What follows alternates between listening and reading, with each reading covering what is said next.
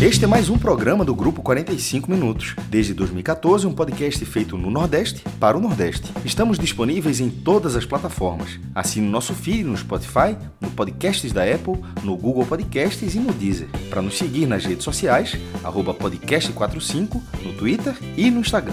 E se quiser debater os assuntos do programa com a gente no WhatsApp, é só entrar no grupo do Clube 45, apoia.se barra podcast45. Muito obrigado pela escolha e pela confiança.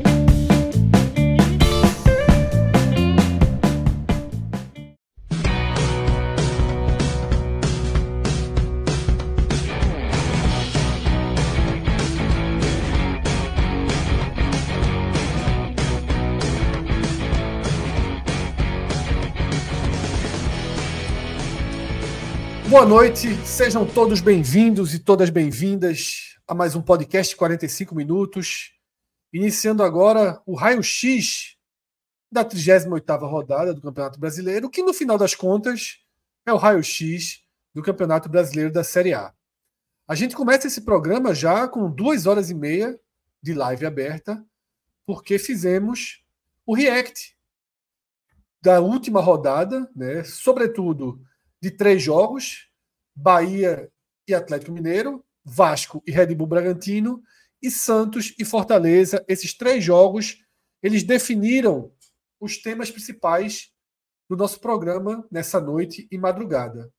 Eles definiram que o Bahia permanece na Série A, e essa é a grande conquista da noite, apesar de, como eu disse lá na abertura, claro que a campanha do Fortaleza é muito mais nobre, Claro que a história que o Fortaleza está escrevendo é muito mais nobre, mas ficar na primeira divisão tem um peso muito maior do que um posicionamento décimo primeiro, décimo, e, e é fundamental, né? O projeto do Bahia, para a própria SAF do Bahia, né, para todo esse aporte que o Grupo City fez, e sobretudo porque o Vitória subiu, né? Tinha uma questão moral ali gigantesca no entorno dessa dramática permanência do Bahia tá? que foi dramática até a partida começar durante parte ali, durante boa parte do primeiro tempo, com um gol de Juba, foi para o intervalo numa situação bem mais confortável para o Bahia, e no segundo tempo o foco virou todo para Vila Belmiro, para São Januário, mas o Santos ele foi batido, né? ele não teve forças para virar a partida contra o Fortaleza e no final acabou ainda dando um gol ao tricolor. Na verdade, os, gols, os dois gols foram basicamente dados, basicamente dados. Mas além dessa permanência do Bahia, muito, muito celebrada na Fonte Nova, que não estava lotada, como eu falei, tem uma outra parte, e essa outra parte ela é extremamente nobre, que é o Fortaleza, mais uma vez, terminando o Campeonato Brasileiro da Série A nos pontos corridos, na primeira página entre os dez primeiros. É o Fortaleza escrevendo uma história gigantesca, tá? Dentro da lógica, da cultura, da história mesmo do futebol do Nordeste. Então, essas são as duas pautas principais que estão na mesa, tá? Permanência do Bahia e décima colocação do Fortaleza. Eu sou Fred Figueroa, Tá? Divido esse programa com Cássio Zirpoli, com Arthur Silva. E não sei se em algum momento teremos Pedro Pereira. Não sei como será o caminho da Fonte Nova até em casa. Certamente um caminho com algumas paradas né, e uma forte alegria. Bom, tá, tomando uma cerveja agora. Exatamente, por isso merecida, que eu não garanto a presença, merecida. Eu não garanto a presença de Pedro hoje. E Thiago Minhoca também, né, não sei quanto tempo ele levará, ele estava na cobertura do jogo do Fortaleza para o, o, a Rádio Povo, né, que ele trabalha lá em Fortaleza. Nosso amigo Davi mandando aqui no chat: Senhores, por hoje larguei. O raio-x vai ser no velho pod. Davi, muito obrigado pela companhia. Você e mais de 650, quase 700 pessoas que assistiram a última rodada com a gente. Tá? Esse formato React é um formato que a gente está experimentando mas que demonstra adesão e força suficiente para ser incorporado aqui à nossa programação. As experiências têm sido muito legais E hoje a gente agradece a quem está desde o iníciozinho. A gente começou a transmissão ali por volta das 9h20 da noite, tá? Então, obrigado, Davi. Vá descansar e a gente se reencontra no seu headphone ou no, no, dentro do seu carro, onde você se sentir mais confortável, que essa é a grande vantagem do formato podcast, tá? Ou do YouTube para quem tem YouTube Premium, que também acaba dando essa mesma essa mesma praticidade.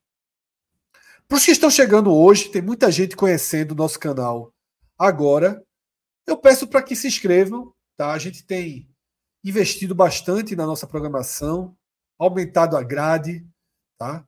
Eu diria que nas últimas 24 horas é a terceira vez que eu estou no ar. Eu passei mais tempo no ar da, das 11 da noite de ontem até aqui. Eu passei mais tempo no ar do que fora do ar. Então, galera, deixa a curtida aqui no nosso programa e se inscreve no canal, tá? A gente é um canal de boa audiência, um canal grande em relação à audiência, mas a gente tem é, uma, um número de inscritos baixo, inclusive proporcionalmente para o nosso público. A gente demorou muito a começar a nossa história aqui no YouTube e por isso a gente pede aí esse esforço de todo mundo que está acompanhando a gente, tá? Gabriel Veiga mandou uma mensagem muito legal aqui para a gente, queria compartilhar essa mensagem com vocês. E ele diz o seguinte: Muito obrigado, meus amigos. A companhia de vocês foi essencial. A companhia de vocês foi essencial. Uma dose de sanidade em meio à loucura que foram essas duas horas. Então é isso, Gabriel. A gente está aqui justamente para fazer companhia, tá? Ele assiste o jogo sozinho, tá? Mora em São Paulo e diz que a gente foi os amigos dele nessa resenha. Muito obrigado pela cobertura. É isso, Gabriel. A gente está aqui para isso. Parte da função da segunda tela é justamente é, fazer companhia, né? Seja no futebol, seja nas outras coisas da vida, a gente sempre se esforça para estar tá presente, né? Conversando, debatendo, trazendo informações, trazendo opiniões, rindo, brincando, chorando, sendo o que nós somos, sendo o mais sinceros, espontâneos humanos e verdadeiros. E isso sempre foi a nossa bandeira, sempre foi a nossa essência. Desde 2014, desde quando a gente tinha apenas o formato podcast, e ano que vem vamos fazer 10 anos já de história. Tá? Então é isso. Hora da gente começar. 10 anos, caramba. É pior que é verdade. Não é nem exagero. Abril, acho que é abril do ano que vem a gente é, completa 10 anos, tá? Chegaram dois superchats aqui, tá, Pedro? Vamos na tela. O Xamã, sempre falei que React é fazer companhia. É isso, Xamã. A gente vai cada vez mais investir nesse formato. Vamos ver como é que a gente faz em rodadas menos interessantes e menos instigantes como essa, em rodadas com jogos paralelos, mas eu acho que a gente vai sim tá, dar sequência nesse formato em 2024. Eu vou dar Vou ver o que é que eu faço aqui em casa, né? Porque, ao contrário de Cássio, eu não, não trabalho, não suporto o delay. Vou dar uma organizada aqui na minha, nas minhas condições de trabalho para que a gente possa é, ter esse, essa troca mais intensa tá, em 2024. E a outra mensagem eu queria agradecer duplamente, porque Roberto Serafim mandou uma mensagem, um superchat ontem, para a gente no começo do H-Menon do Fire Games e a gente acabou não lendo, mas foi até bom, porque era um superchat triste em relação ao que ele achava ser o rebaixamento do Bahia. E agora o homem dobrou aí o superchat. Desejo um Feliz Natal, um Feliz Ano Novo. E ontem ele disse que viria para o Recife ver Bahia Esporte pela Série B. Ele agora corrige a rota. E, e talvez não venha, porque, pela lógica, do, se Bahia e Esporte ficarem em grupos opostos, eu acho assim que a chance de ser o jogo Salvador, porque o jogo da fase de grupos esse ano foi aqui, né? Em 2022 é. foi em Salvador, esse ano foi no Recife, se seguir essa lógica. Mas se acontecer, a única chance de acontecer é na Copa do Nordeste ou eventualmente no confronto. A felicidade dele é que pela Série B não vai ter como ter esse jogo. Isso é porque é ontem ele mandou o chat dizendo que ia vir ver pela Série B. Roberto vai morar um tempo aqui no Recife, tá? Roberto tá vindo passar ah, uma temporada no Recife. É, tá vindo passar uma temporada no Recife. E por isso que ele falou. Roberto, qualquer coisa você assiste um bom esporte Maguari, um Náutico e Central, tá? Tem jogos. Pode ir para Tibuzone, tão elogiada pelos alvirrubros, para acompanhar, tá? É isso. Vamos aí, tem mais uma série de superchats chegando nesse momento. A gente vai seguir com os superchats. José Edson. Veja só. A torcida do City tem que ajoelhar e agradecer ao Leão. José Edson, torcedor do Fortaleza. O Fortaleza garantiu o Bahia na Série A e a torcida do Fortaleza vai cobrar ironias nas redes sociais por alguns anos essa permanência. Né? Fortaleza que rebaixou o Bahia né, com aquela goleada do último, do último rebaixamento do Bahia e hoje. Não foi goleada, não. Acho que foi goleada. Não, não. goleada foi sobre o Vasco. Ele ganhou do Vasco, aí depois rebaixou o Bahia. Não foi goleada, não. Perfeito. A goleada foi sobre o Vasco. Foi 4 a 0 E aí vai ter que ouvir, mas aí, porra, pode ter certeza de uma coisa, José Edson. Todo torcedor do Bahia vai ouvir e vai agradecer, porque ficar na primeira divisão vale mais do que qualquer greia e qualquer rivalidade, tá?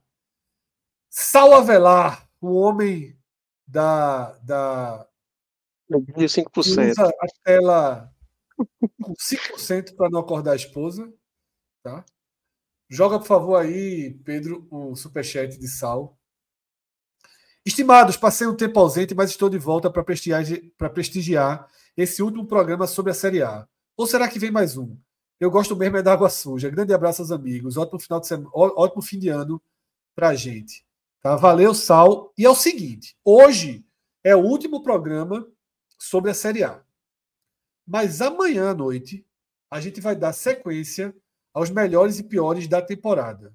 Na segunda-feira, a gente fez as escolhas e as votações dos melhores e piores dos cinco clubes que já haviam parado, já haviam encerrado o seu calendário, os clubes das séries B, C e D, que estavam nas séries B, C e D, Tá? Vitória, Ceará, Esporte, Náutico e Santa Cruz. Amanhã a gente vai fazer as escolhas tá? do Bahia e do Fortaleza. E depois disso a gente vai, aí sim, para a versão melhores e piores do Nordeste, onde a gente vai escolher melhor time, melhor treinador, melhor ano, melhor elenco. São vários, vários pontos aí que a gente vai abordar escolher. Então amanhã a gente tem uma programação especial. Tá? Para finalizar parte né, da temporada, mas a parte analítica da temporada 2023. Lembrando que todos os dias, de segunda a sexta-feira, a gente está com a programação nova. Tá? A gente está com um programa chamado Mercado, uma e meia. Tá? Esse programa entra no ar, onde a gente debate as movimentações, as chegadas e saídas, as especulações de reforços, né, de movimentação de treinador, de comissão técnica, de tudo que está sendo alterado né, né, de uma temporada para outra nessa transição. E se surgirem notícias do dia, a gente também comenta, tá? Não é só um programa, apesar do nome ser mercado, a gente está aberto a debater todas as notícias tá, que surgirem no dia. Então, tá? Uma e meia de segunda a sexta-feira tem o mercado. Nessa quinta-feira tem os melhores e piores da temporada 2024, da temporada 2023. Primeiro, analisando Bahia e Fortaleza, individualmente, depois a gente faz os melhores e piores do Nordeste, tá? Tem mais um superchat aí para a gente dar o pontapé inicial do raio-x. Pedrão teve um superchat aí, eu tinha lido ele, e justamente de Gabriel Veiga, tá? Que a gente já tinha lido a mensagem que ele assistiu o jogo sozinho, morando em São Paulo, e que a gente foi os companheiros de resenha, tá? Ele agradece a gente pela cobertura. E eu retribuo agradecendo a Gabriel pela atenção, pelas palavras, né, por abrir o espaço para a gente. E algo tão pessoal e tão, tão intenso, né, que assistir uma rodada. Eu imagino que Gabriel seja torcedor do Bahia, né, pelo grau de tensão, torcedor do Fortaleza não estaria no grau de tensão desse hoje. E eu que agradeço a confiança, a atenção com a gente, tá, Gabriel? É isso. Vamos abrir oficialmente a pauta Cássio, queria que você trouxesse a sua visão do tamanho da história construída hoje pelo Fortaleza. Quarta vez em cinco anos que o Fortaleza consegue terminar o brasileiro na primeira página. Quarta vez em cinco anos. Antes do Fortaleza, nos pontos corridos, o Nordeste tinha chegado três vezes. duas com Vitória e uma com Esporte. O Fortaleza sobe para a Série A e encaixa quatro campeonatos entre os dez melhores do país, tá? Sendo um deles G4 e consolida, Cássio, o que a gente chama de melhor trabalho contínuo da história do futebol do Nordeste. Está tá mais do que consolidado. Que... Nesse, nesse recorte do campeonato, sem dúvida, essa, essa, esse ponto que você fala, acho que vale um debate mais amplo, mas nesse modelo dos pontos corridos é inegável, é indiscutível. É, a gente até já teve um debate sobre isso, né? Eu continuo achando ainda que o, aquele período do Bahia de final dos anos 80, mas não tem para que falar disso agora, não. Falar desse momento do, do Fortaleza nos pontos corridos é inquestionável. Inque, na minha opinião, inquestionável. Esses cinco anos que projetam o sexto ano, para começar a ver a quantidade de marcas que esse time conseguiu, que esse clube conseguiu nesse modelo dos pontos corridos. Em 2024, o Fortaleza será o primeiro nordestino a jogar seis anos seguidos na Série A, nesse modelo de pontos corridos, que está em vigor desde 2003. O máximo eram cinco vezes, o Sport conseguiu em 18, o Bahia chegou é, em 21 e o Ceará chegou em 22. Tanto o Sport quanto o Ceará, quanto o Bahia, quanto o Ceará, todos eles foram rebaixados no quinto ano. E o quinto ano do Fortaleza é G10. É, quatro vezes entre os cinco. Esse número você já trouxe. Até o Fortaleza ter o seu nono lugar em 2019, que é logo na volta, né? Já no primeiro ano já volta com essa nona colocação eram duas, duas vezes do Vitória e uma vez do esporte. De lá para cá, quatro em cinco, sendo três seguidas. E nesses três seguidas, aí é preciso. Eu tinha até falado isso no, no, no React, mas nesse corte que vai virar podcast, vale dizer de novo, que isso só tem acontecido uma vez. Ficar três vezes, três anos seguidos entre os dez melhores do país. Que foi, foi justamente, curiosamente, há 40, 40 anos. Esporte em 81, 82, 83, mas são colocações inferiores a esse Fortaleza agora. O Esporte foi décimo, nono e oitavo. Foi uma colocação, melhorando uma colocação por ano. Décimo, nono e oitavo. Fortaleza, nesses três anos, foi quarto, oitavo e décimo. Assim, é, se fossem os pontos da placar, para dar um exemplo aqui, a placar seria um ponto pelo décimo, dois pelo nono e três. Ou seja, seis pontos. Na, é, que a placar faz assim, né? Dez pontos para o primeiro, nove para o segundo, por aí vai. O Fortaleza fez sete pontos com o quarto lugar, três pontos ano passado, dez e um esse ano. Onze pontos. No, no, no ranking que a placar existe desde que eu me entendo por gente. Então, Fortaleza somou 11 pontos. Só nesses três anos o Sport somou seis, só para dar o peso da, dessas campanhas. Nisso, tem duas classificações a Libertadores, tem dois títulos da Copa do Nordeste, tem títulos cearenses, é, tem um pentacampeonato cearense. A, a maior, é, a maior venda já realizada por um clube Nordeste foi esse ano, a venda de Moisés. Projeção de aquisições milionárias, uma das maiores da região, só não está sendo maior porque o Bahia com a SAF tem um outro, tem um outro patamar de compra, mas sem SAF, é algo que nunca havia, ninguém nunca tinha visto o Fortaleza comprar como compra. É, nesse, nesse momento requalificou o seu clube. Então, assim, é um clube preparado. E a gente, durante o React, a gente estava falando assim, que fora de casa, nunca tinha tido um, nos pontos corridos um time do Nordeste jogasse tão bem. Aí eu falei rapidamente ali, trazendo para cá, que primeiro era verdade e que segundo era porque nunca também durante tanto tempo a gente viu um clube Nordeste com um elenco tão bom durante tanto tempo. Você pega, pô, o Vitória 2013 encaixou tudo, deu certo, Marinho é, é, Marinho até depois, até, até confundi, Marinho até o ano que o Vitória escapa depois. Mas o time do Vitória 2013 termina em quinto lugar, 59 pontos. O Sport 2015, mas é um ano assim. Esse time é muito regular. Passou sete rodadas, passou sete rodadas de jejum, assimilando um golpe duríssimo que foi o vice-campeonato da Copa Sul-Americana, mas já termina o brasileiro com três vitórias seguidas. Duas fora de casa. É, duas em São Paulo. Uma no Bragantino e uma no Santos. Então, assim, é muito, é muito consistente.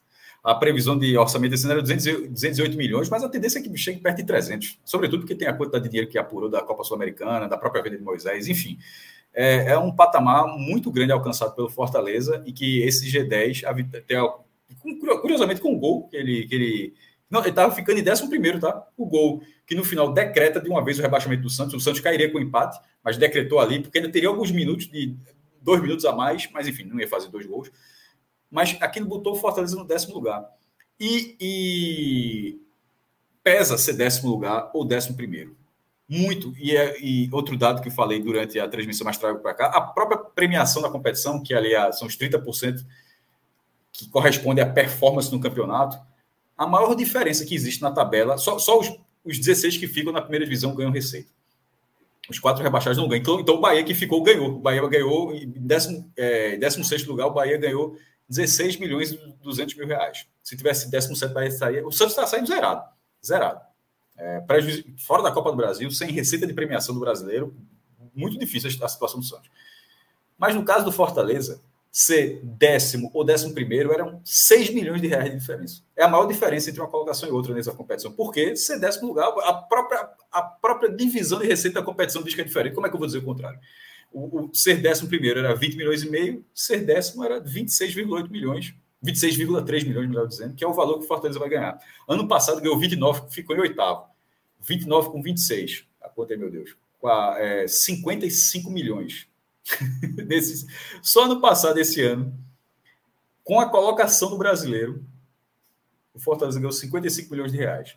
Ontem, tá? só para comparar, ontem saiu o balanço do Náutico. De dois, o balanço de 2022, estava muito atrasado. Em 2022, o Fortaleza ganhou 29 milhões só com a classificação que ele teve do Campeonato Brasileiro. O Náutico, juntando todas as receitas, bilheteria, venda de jogador, cota da Série B, é, mensalidade de sócios, patrocínios, qualquer, juntando tudo, o Náutico teve 27 milhões menos, e esses 27 milhões foi a maior receita que o Náutico teve desde que saiu da primeira divisão em 2013. Então, veja a diferença e eram, em algum momento, eram clubes que em algum momento tiveram uma, uma, relação próxima de um patamar financeiro, mas agora a diferença é muito grande.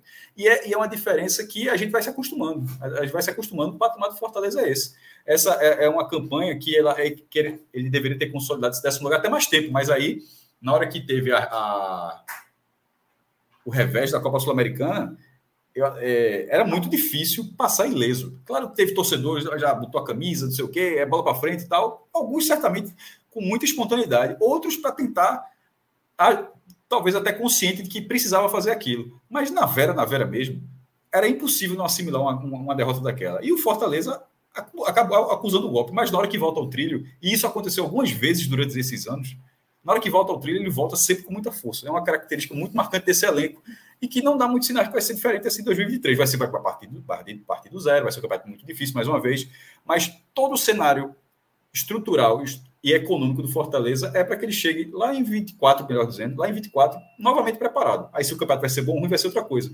Mas não é aquele, aquela, longe disso, inclusive, aquele One Hit Wonder, né? aquela, aquela banda que só tem um sucesso.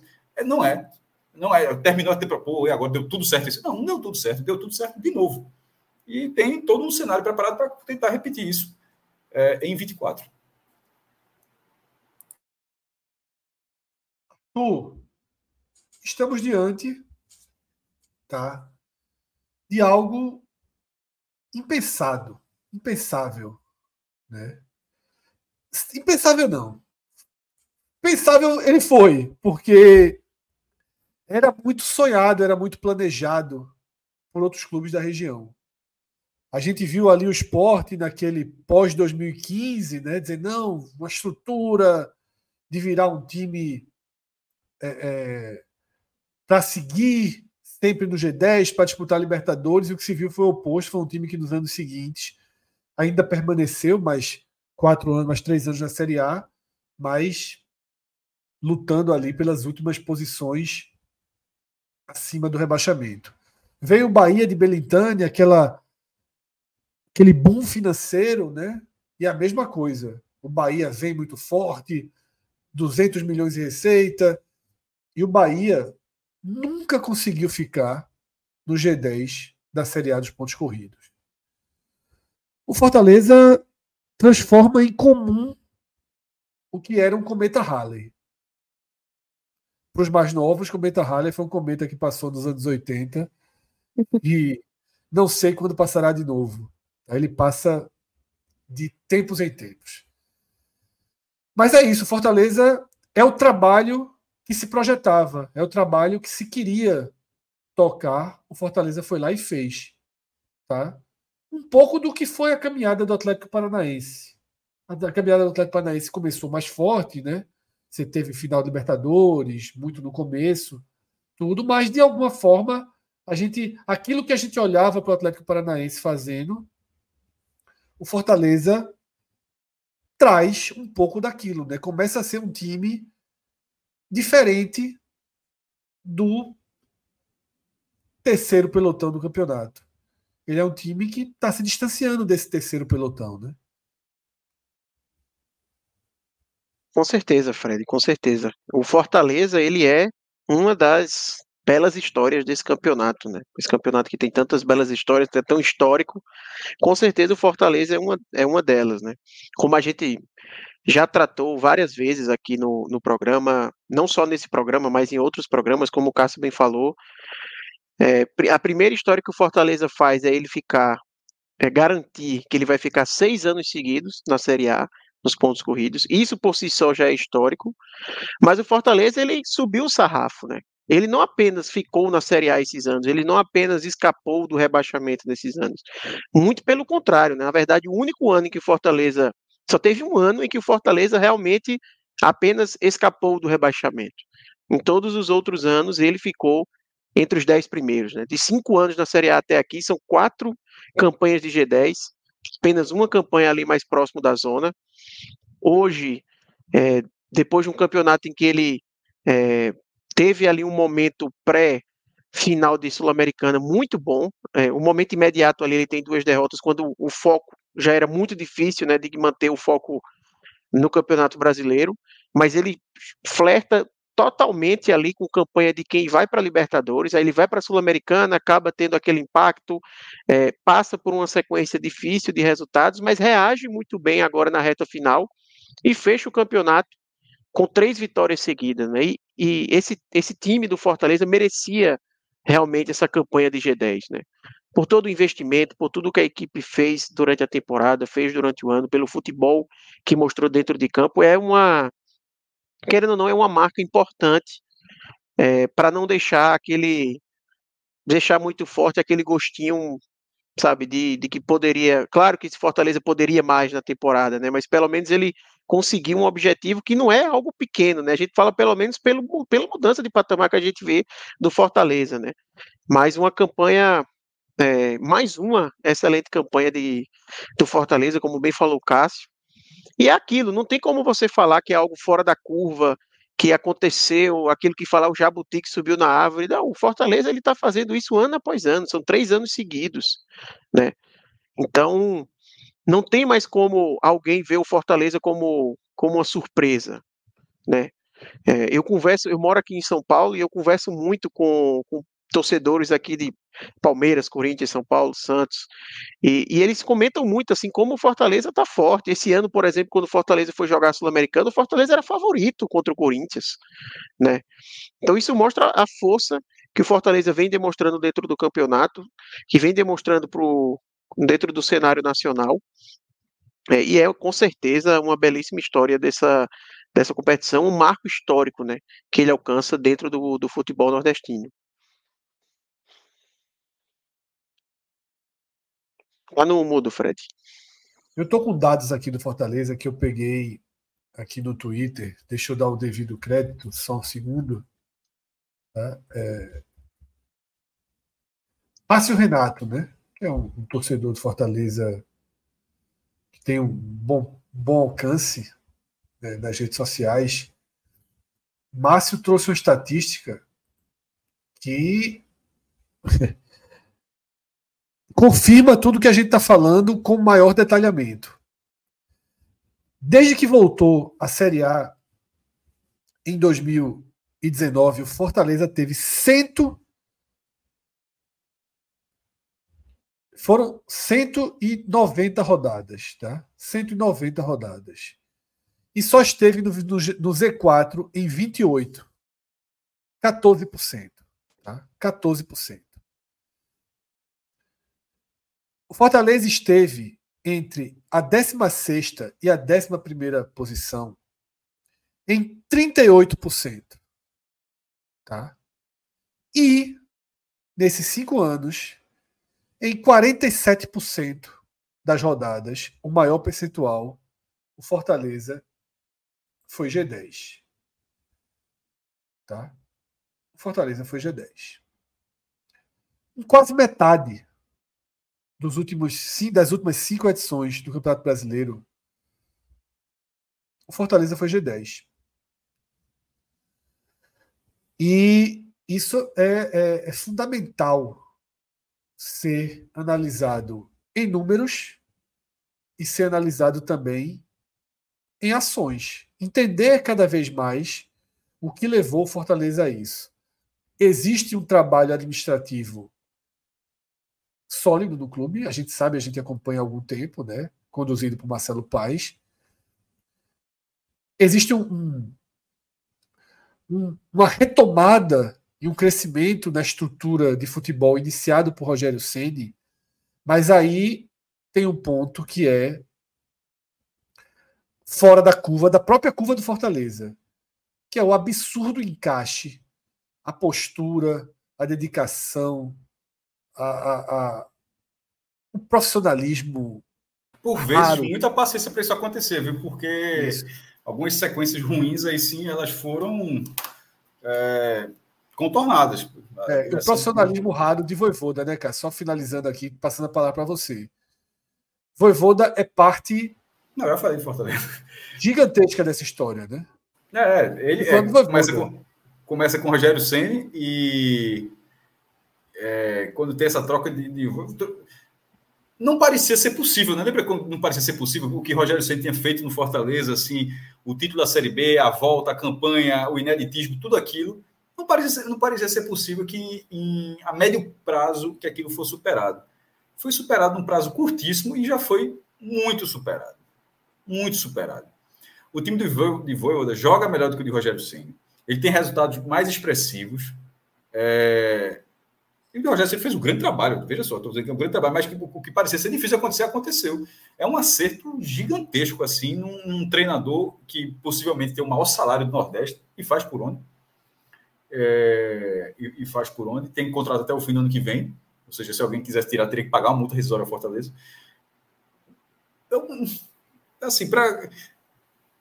Não estou dizendo que vai acontecer, não, mas só pra, eu estou dizendo como eu enxergo o treinador do Fortaleza atual. Se Abel pegar esse, ó, campeão brasileiro, se despede do Palmeiras, vai, vai ganhar um dinheirão lá na Arábia, e o, e o Palmeiras fosse atrás de Fortaleza, alguém acharia um absurdo. Eu, eu acharia até algo óbvio para ser assim, algo assim dentro do mercado que seria natural. Seria eu natural. natural. Óbvio não, a palavra era essa, eu queria dizer isso, natural. Então, se, a gente tá, se eu estou dizendo, se eu estou considerando que se o campeão brasileiro perdeu o treinador, de que o treinador do Fortaleza é um alvo natural, porra, assim, tá, tá muito bem entregue, pô. Mas a gente também só imagina uma eventual saída de Voivoda para algo gigantesco, né?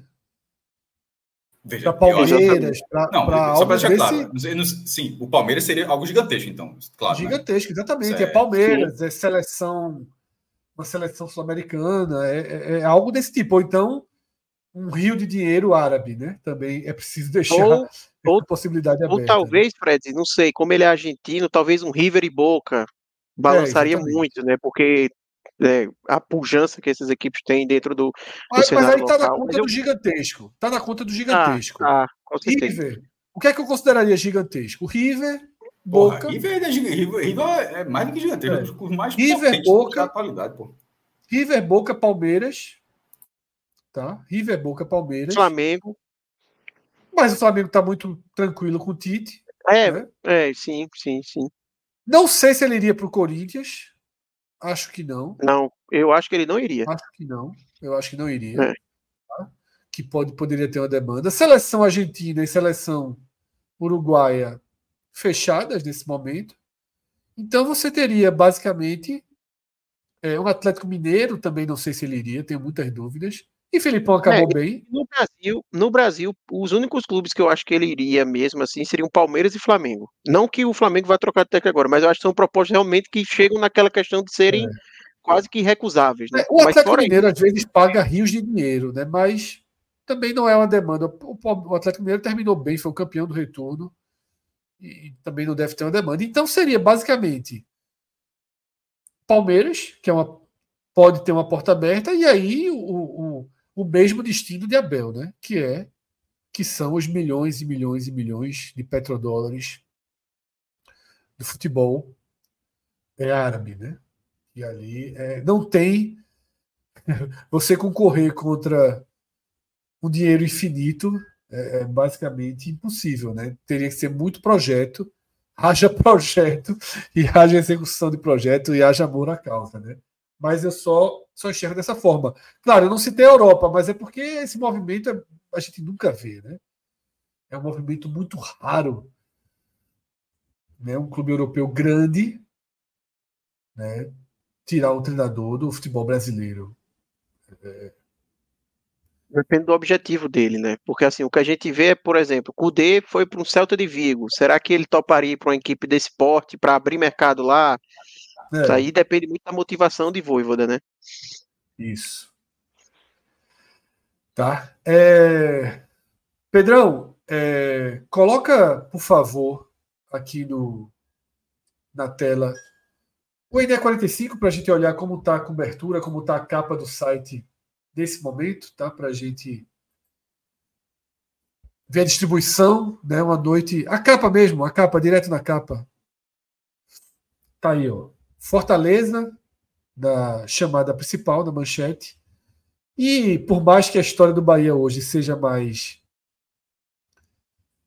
impactante, porque é a permanência, a hierarquia coloca o Fortaleza, né, celebrando justamente esse momento histórico do clube, tá? É...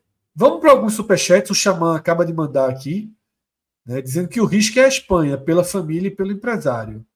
Aí é um pouco do que Arthur falou, né? Esse tipo, esse perfil de clube, tentar abrir o mercado na Espanha, como ele abriu no Brasil. Ele não veio do Brasil para o Corinthians, ele veio no Brasil Fortaleza. Um time que a gente chama ali de terceiro terceiro terceira, terceiro degrau dentro de uma Série A, né?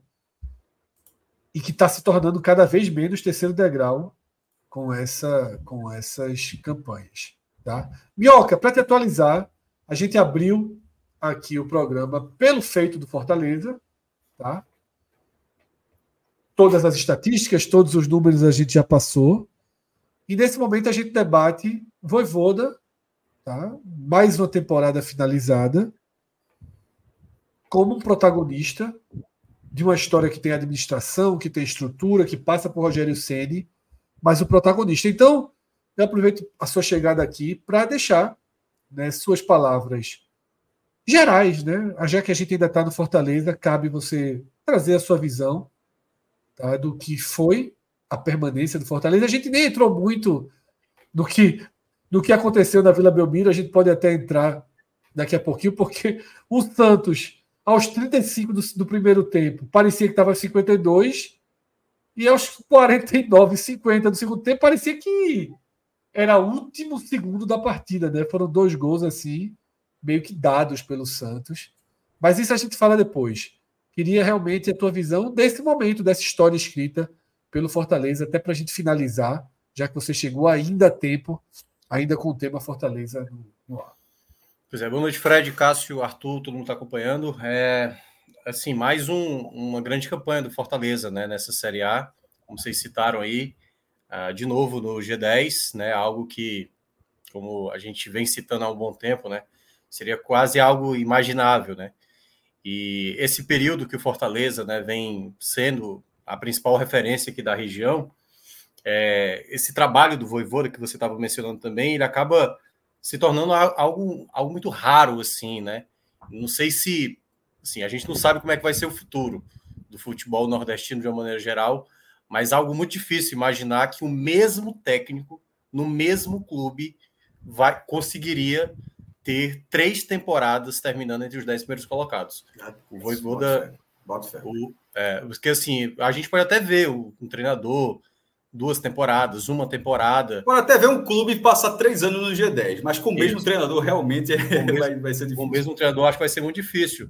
E é uma, uma identificação muito grande, porque o Fortaleza faz um bom trabalho, né? Só que são vários fatores que fazem o Fortaleza colher esses frutos, né?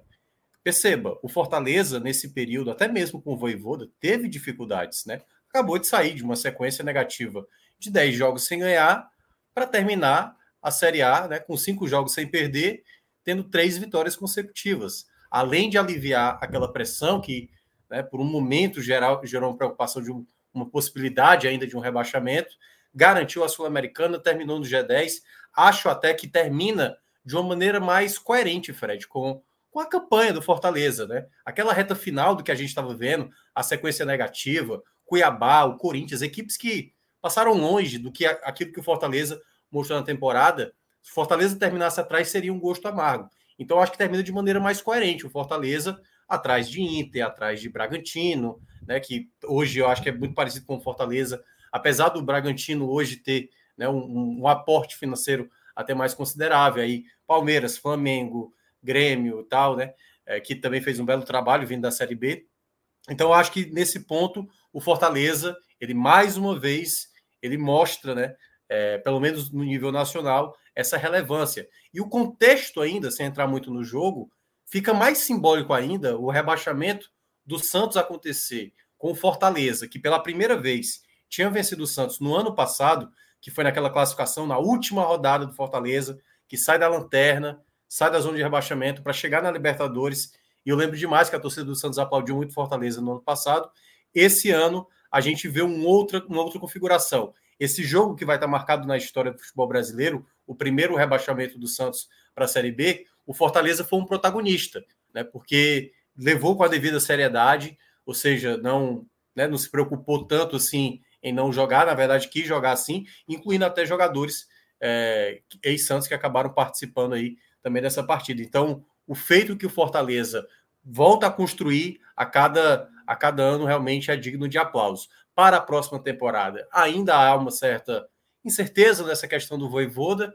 Ainda acho, né, que é ainda muito cedo para a gente dizer alguma coisa, mas hoje eu ainda vejo mais propício o Voivoda dar continuidade naquilo que ele já tem um contrato né? O próprio Marcelo Paz já falou que quer colocar mais dois anos para ele de contrato, mas acredito que deve ter uma conversa. Né? O Voivoda já sai de Santos, já vai para a Argentina passar as férias, e aí possivelmente, acho que até o final dessa semana, deve ter a confirmação e o planejamento do Fortaleza para 2024. Então, enaltecer um ano, e aí para falar um pouco da temporada do Fortaleza, né? Um ano bem satisfatório do Fortaleza. Claro, poderia ter sido melhor, foi muito doloroso para o torcedor do Fortaleza perder o título da Sul-Americana, mas se você olha pelo um prisma mais racional, o Fortaleza conseguiu fazer até além do, daquilo que ele projetava, né? Teve a possibilidade real de ser campeão da Sul-Americana, não conseguiu coroar, o que teria sido um feito gigantesco, né? O primeiro título internacional para o Nordeste e garantiu aí, né, com essa boa campanha da Série A, né, todos os feitos assim que o Fortaleza já tinha projetado para essa temporada. Então, agora é ver como vai ser 2024 e como vai ser também essa montagem do elenco. Deve ter dispensas, deve ter novas contratações. Lembrando que Fortaleza sofreu um transfer ban, mas esse transfer ban está suspenso, né? Fortaleza conseguiu efeito suspensivo, mas quando tiver o julgamento pode ser que isso atrapalhe. Mas eu acho que talvez não a curto prazo, porque eu acho que vai dar tempo do Fortaleza fazer contratações dessa, desse fim de temporada para a próxima temporada. É isso, tá? É... Sobre o jogo de hoje, Minhoca, o Santos. o desespero do Santos foi o melhor jogador do Fortaleza em campo, né? Foi. Eu cheguei a citar aqui na. Acho que foi o nosso último raio-x, né, Arthur? Que eu olhava o Bahia, o mais favorável, assim, o mais propenso a cair, né? Mas caso o Bahia vencesse, eu não achava o Vasco o mais propenso. Eu achava o Santos, porque o Santos, a gente até falou também aqui, eu, Arthur, é, enfim, o Pedro e tudo mais, a gente falou que o Santos, pela, pelo nível de derrota que estava tendo, depois dessa última pausa para a data FIFA, era um alerta sério. Eles conseguiram empatar com o Botafogo, muito por conta do contexto do Botafogo, do que pelo Santos, né? O Santos encontrou uma bola ali para empatar. E aí, claro, né? Vocês fizeram aqui o, o react na hora do, do jogo teve várias nuances, assim, deu para ver claramente a Vila Belmiro assim em pânico, assim, em muitos momentos, assim, torcedores agoniados e quando empata o Atlético Mineiro, aí a, a Vila começa a ficar mais esperançosa e aí quando sai o segundo gol do Bahia, vai para o intervalo aquele momento de, de tensão e deu para ver isso dentro de campo. O Fortaleza jogou muito tranquilo muito à vontade. Trabalhava a bola no campo de defesa com muita tranquilidade. O Santos era muito afobado. E aí, quando teve né, ali o, o intervalo do jogo, eu até imaginei que, que assim, o, a melhor chance para o Santos não seria o jogo na Vila, porque eu sentia que Fortaleza estava bem tranquilo é, em relação à partida, né? E eu até imaginava, não, o que depende agora é do Atlético Mineiro. Só que quando saiu o terceiro gol, e vocês devem ter falado aqui, né? O terceiro gol do Internacional, isso deu uma tranquilidade para Flamengo, para Atlético Mineiro, porque né, ninguém estava correndo mais o risco de perder a vaga o Atlético Foi, o Atlético foi absolutamente blazer, desinteressado. É, se o Botafogo, porque teve uma hora que o Botafogo empata, né? E ali, se o Botafogo consegue a virada sobre o Internacional. Foram acho que gente... dois minutos. É, durou teria, dois é, minutos. É, durou dois minutos. Durou dois minutos. Mas se tivesse um outro contexto ali, certamente o Atlético Mineiro, o Flamengo, teriam ali na base do desespero. Então, é, deu para ver, após o empate que teve do Bragantino, que também né, já veio a expulsão logo na sequência depois, a Vila começou a ficar muito nervosa, assim. Torcedores já inquietos e tudo mais.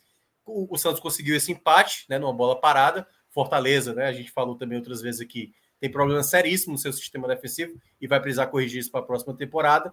E aí depois, né, nos minutos finais, o João Paulo já indo para o ataque e o gol é grotesco, né? O gol que o Santos toma no final é um gol assim de uma equipe que estava assim emocionalmente sem entender. Um passe errado, o João Paulo já tinha saído do gol, estava no meio de campo, o Sacha aciona ali o Luceiro para chutar de fora da área e a gente viu a confusão, né? A Vila ali no entorno da da Vila Belmiro, né, ali mesmo na, na do, do, estádio do Urbano Caldeira, muita muita violência, o que também é quase recorrente. Aconteceu com o Bahia agora, quando voltou né, do jogo do América Mineiro, e Pedro. já se esperava, né? Já se esperava Pedro. essa questão. Já aconteceu nessa própria Série A. Pode colocar na tela as imagens. E... Essas imagens até tinha passado para Pedro, tá, Mionca? É. Para colocar aqui na tela. E é, e é bom também a gente saber como é que vai ser o nível de punição do Santos. A gente viu no ano passado Esporte Ceará serem punidos de maneira rigorosa. E a gente viu que deram uma aliviada para o Cruzeiro nessa reta final, permitiram público para o Cruzeiro e o Santos, que é uma equipe, né, em termos históricos, mais tradicional, que a punição também seja proporcional, tal qual o esporte e Ceará sofreram na Série B desse ano. Então, é, deve ser punido, né, a vila deve estar interditada, enfim, não sei, porque realmente é um estádio onde tudo é muito próximo. Não à toa, os jogadores ficaram em campo muito tempo, né? A torcida muito, é, enfim, com raiva de toda a situação, continuou protestando e tudo mais, mas vai ficar marcado na história, assim, é, esse rebaixamento do Santos e de maneira merecida, né, Fred? Que é assim, é, eu acho que não tem o que, o que falar, o Santos não tem o que falar de arbitragem A, de B, de jogo A, jogo B.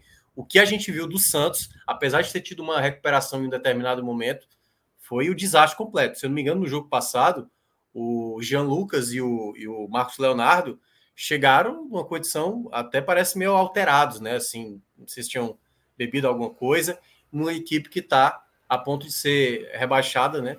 E passar por essa situação. E aí as imagens, para quem está acompanhando na tela, né? Enfim, tacaram fogo ali na, no entorno do, do estádio. Episódios que a gente sabe muito bem que no futebol brasileiro que acontece do Palmeiras até uma equipe, basta que tenha uma torcida inflamada que situações como essa acontecem, é uma pena, a violência sempre prevalece nesse momento, mas o Santos né, acaba não, não demonstrando em nenhum momento que estava pronto para isso. A derrota para o Fluminense, a derrota que eles tiveram, qual foi a, a não sei se foi a penúltima ou foi a antepenúltima, foram dois 3 a 0 que o Santos acabou tomando, né? Ali já dava um indício muito forte de que talvez fosse a equipe menos preparada para essa reta final. Né? O Bahia deu muita margem para isso deu muita margem para isso. Mas o Santos era a equipe mais fragilizada dessa reta final e comprovou o seu rebaixamento. É isso. Tá aproveitando aqui essa deixa, a gente sai, sai do Fortaleza né, e, e fecha Andares do Fortaleza nesse programa. Lembrando que amanhã. É, Alan, deixa, deixa a imagem lá do, do Santos, tá? Que eu vou puxar justamente o Santos. Deixa a imagem lá do, do fogo. Mas lembrando que amanhã a gente tem a escolha dos melhores e piores da temporada do Fortaleza, os melhores e piores do Bahia, e assim que a gente terminar os debates e as votações sobre os melhores e piores do Fortaleza e do Bahia, a gente abre o programa oficial. A gente abre o programa em que vamos definir os melhores e piores da temporada. Tá? Pedro Pereira, contrariando nossa expectativa, chegou mais cedo do que imaginávamos. Ah, meu irmão, se esse cara não aparecesse hoje, pelo amor de Deus. E daqui a pouco. Tava no bar, porra. E daqui a pouco ele terá todo o tempo do mundo. A gente abriu o programa com Fortaleza, já calculando a volta. A gente achou que ia parar mais pelo caminho, já calculando a volta de Pedro para casa. Tá? Mas nessa transição, antes da gente ir para o Bahia, Minhoca trouxe o tema Santos. Tá? A gente também tem superchat relacionados ao Santos, né? E durante a live, Arthur me perguntou se eu achava que o Santos, no contexto do esporte do Ceará, era o melhor, era a melhor opção, tá? E eu respondi a Arthur que é uma pergunta muito difícil porque a camisa é assustadora, né? A camisa do Santos é a camisa que nunca pisou na segunda divisão. Mas, se você excluir a camisa, é. toda a resposta e toda a análise é confirmaria que o Santos é sim a melhor opção. Porque é um time em avançado estágio de corrosão. É um time no caos. É um time que não tem uma SAF nas costas. É um time que não tem uma estabilidade, ainda que movimente muito dinheiro, e vai ter, obviamente, muito mais dinheiro e muito mais receita que os concorrentes da Série A. É um time com contratos elevadíssimos para a próxima temporada. Está planejado uma reforma na Vila Belmiro. Não sei se vai seguir o rumo da Ilha do Retiro que o Sport vai fazer, que desistiu da, da reforma por conta da permanência na Série B. Mas eu acho que sim. Tá? O Santos era uma opção melhor do que Bahia e Vasco. Só um detalhe. Momentos, e um detalhe a mais. Um detalhe a mais. O Santos não vai ter Copa do Brasil próximo Isso. ano, o que agrava mais ainda essa questão financeira de um clube com vários problemas financeiros. Ou seja, é, é quase como se fosse o combo mais danoso para uma equipe por todos os contextos que aconteceram nessa temporada, né? A gente já vem, já vê o, o Santos com diversos problemas. A gente alertou, acho que umas uns, acho que uns três brasileirões atrás, né, Fred? Que a gente começou a colocar o Santos no nervosão. Exatamente. A gente colocava. Que... É. é, a gente já tinha colocado nessa situação. E nesse momento agora, ele é rebaixado no pior cenário possível. É o pior cenário possível que o Santos tem, que a gente sempre citava, jogadores da base, mas aí é diferente. Eu, eu tenho dúvida, sinceramente, se o Santos, assim, difícil, assim, comparado ao Cruzeiro, que caiu com uma, uma questão muito mais grave na, naquele contexto, o Santos, diferentemente quando caiu o Vasco a primeira vez, quando caiu o Inter, quando caiu o Grêmio, o Atlético Mineiro, o próprio Corinthians e Palmeiras e Botafogo, não me parece que é logo uma garantia de uma vaga ali no G4. É um peso, é um peso. A gente sabe a tradição, mas é uma equipe que a gente é um clube que a gente vai ter que ver como é que vai ser esse rebaixamento. Como é que as pessoas que fazem o Santos e principalmente como é que vai ser o Campeonato Paulista e tudo mais como é que o Santos vai pensar essa temporada 2024, porque é muito danoso o que o Santos acabou saindo né, dessa temporada 2023 e o que vai ter para 2024. É isso, tá? É... Cai pela primeira vez na história, Cássio. E no ano, no ano... do Brasileirão Rei. Né? É, essa é. essa é foda. Aí é, mesmo. Um ano Só para ele cai num ano que vai ser uma representatividade do Nordeste mínima, né? Assim, muito pequena. Três times do Nordeste só na Série B de, de 24. CRB, Ceará Esporte. Assim, Mesma quantidade da Série A. Mesma quantidade da Série A. Aqui, que é a matéria de Pedro, que já tem feito também, assim. É, ah, cara, no... sete, clubes, sete clubes paulistas vamos ter na Série B. Sete. Sete de São Paulo, né? E, se, e três da, da É isso, é isso. Sete de São Paulo, é porque paulista, é paulistanos, digamos assim. É, assim, é muito louco, porque alguns anos, assim, Nordeste chega, dois ou três anos, o Nordeste tinha dez times na, na, na configuração Série A e Série B. Para cair para seis agora, já tinha caído no passado para oito, né? Cai, aí agora teve o rebaixamento de ABC e Sampaio, de oito para seis, e na divisão, pelo menos, melhorou a, a representatividade na primeira divisão, repete 2022, né? Não, 22 não, desculpa, 21, quando estava com Ceará, Bahia e Fortaleza, ou seja, 24, três anos depois vai voltar a ter três times, mas é um, de uma forma geral, considerando os dois campeonatos, né, os 40 principais clubes, são seis times entre os, entre os 40, e o Santos pega aí. Ou seja, isso que o Fred falou, para o Santos, desde já, é um cenário positivo, tá? Vai, vai circular muito ali em São Paulo, tendo a torcida dele, assim, muito positivo o cenário que o Santos vai ter para a Série B do ano que vem. Mas só, só geograficamente falando, né, Cássio? Os problemas internos dele Sim, pô, qualquer clube que rebaixar é normal. Sim, eu tô falando de, naturalmente, falei geograficamente. Sem é porque a pergunta tinha sido em relação ao que a gente vinha debatendo antes, né? Sobre toda a situação que o Santos atravessa, todo o Sim, mas aí já fez o atenuante, eu entendi, mas aí já tem um atenuante, ou seja, vai ter. Poderia ser pior. Ele poderia ter, ele já teve cair para segunda, poderia ter caído para a segunda divisão. A crise do Santos é, é antiga, ela não é uma novidade para a segunda divisão. Agora, ele poderia ter caído para a segunda divisão num cenário pior. Dentro do que é o Santos ter, ter tido isso é 10 centavos de sorte num cenário que ele poderia ser muito pior. A crise do Santos é duradoura. Como o Minhoca, é, como Minhoca é, enalteceu, a ausência da Copa do Brasil é pesar demais. Pô. Não ter premiação no do para os quatro que caem. A, a, tudo bem que o Campeonato Paulista paga assim também um é. dinheiro absurdo. É o lado bom para o Santos, é porque o Paulista paga muito bem, né? É. Esse é o lado bom. Não tem é, colchão. A, a, não, veja, a última vez que teve algum time do dinheiro do Paulistão foi em 2013 com o Palmeiras. Assim, o, é. do, a cota 1, né? Que é Palmeiras, Corinthians, São Paulo e, Santos, assim, que foi o Palmeiras de 2013. 11 anos depois, é porque é muita diferença, tá? Tá todo mundo ali raspando o tacho para montar um time e vai ter um que vai ganhar uns 60, 70 milhões numa cavalice dessa, não sei, no, no, no estadual. Pelo menos eu acho que é o contrato todo, estou exagerando também. É o, é, o, é o, contrato todo do Campeonato Paulista. Mas, enfim, é muito acima da, do, do, do, que todos os outros vão ganhar até abril.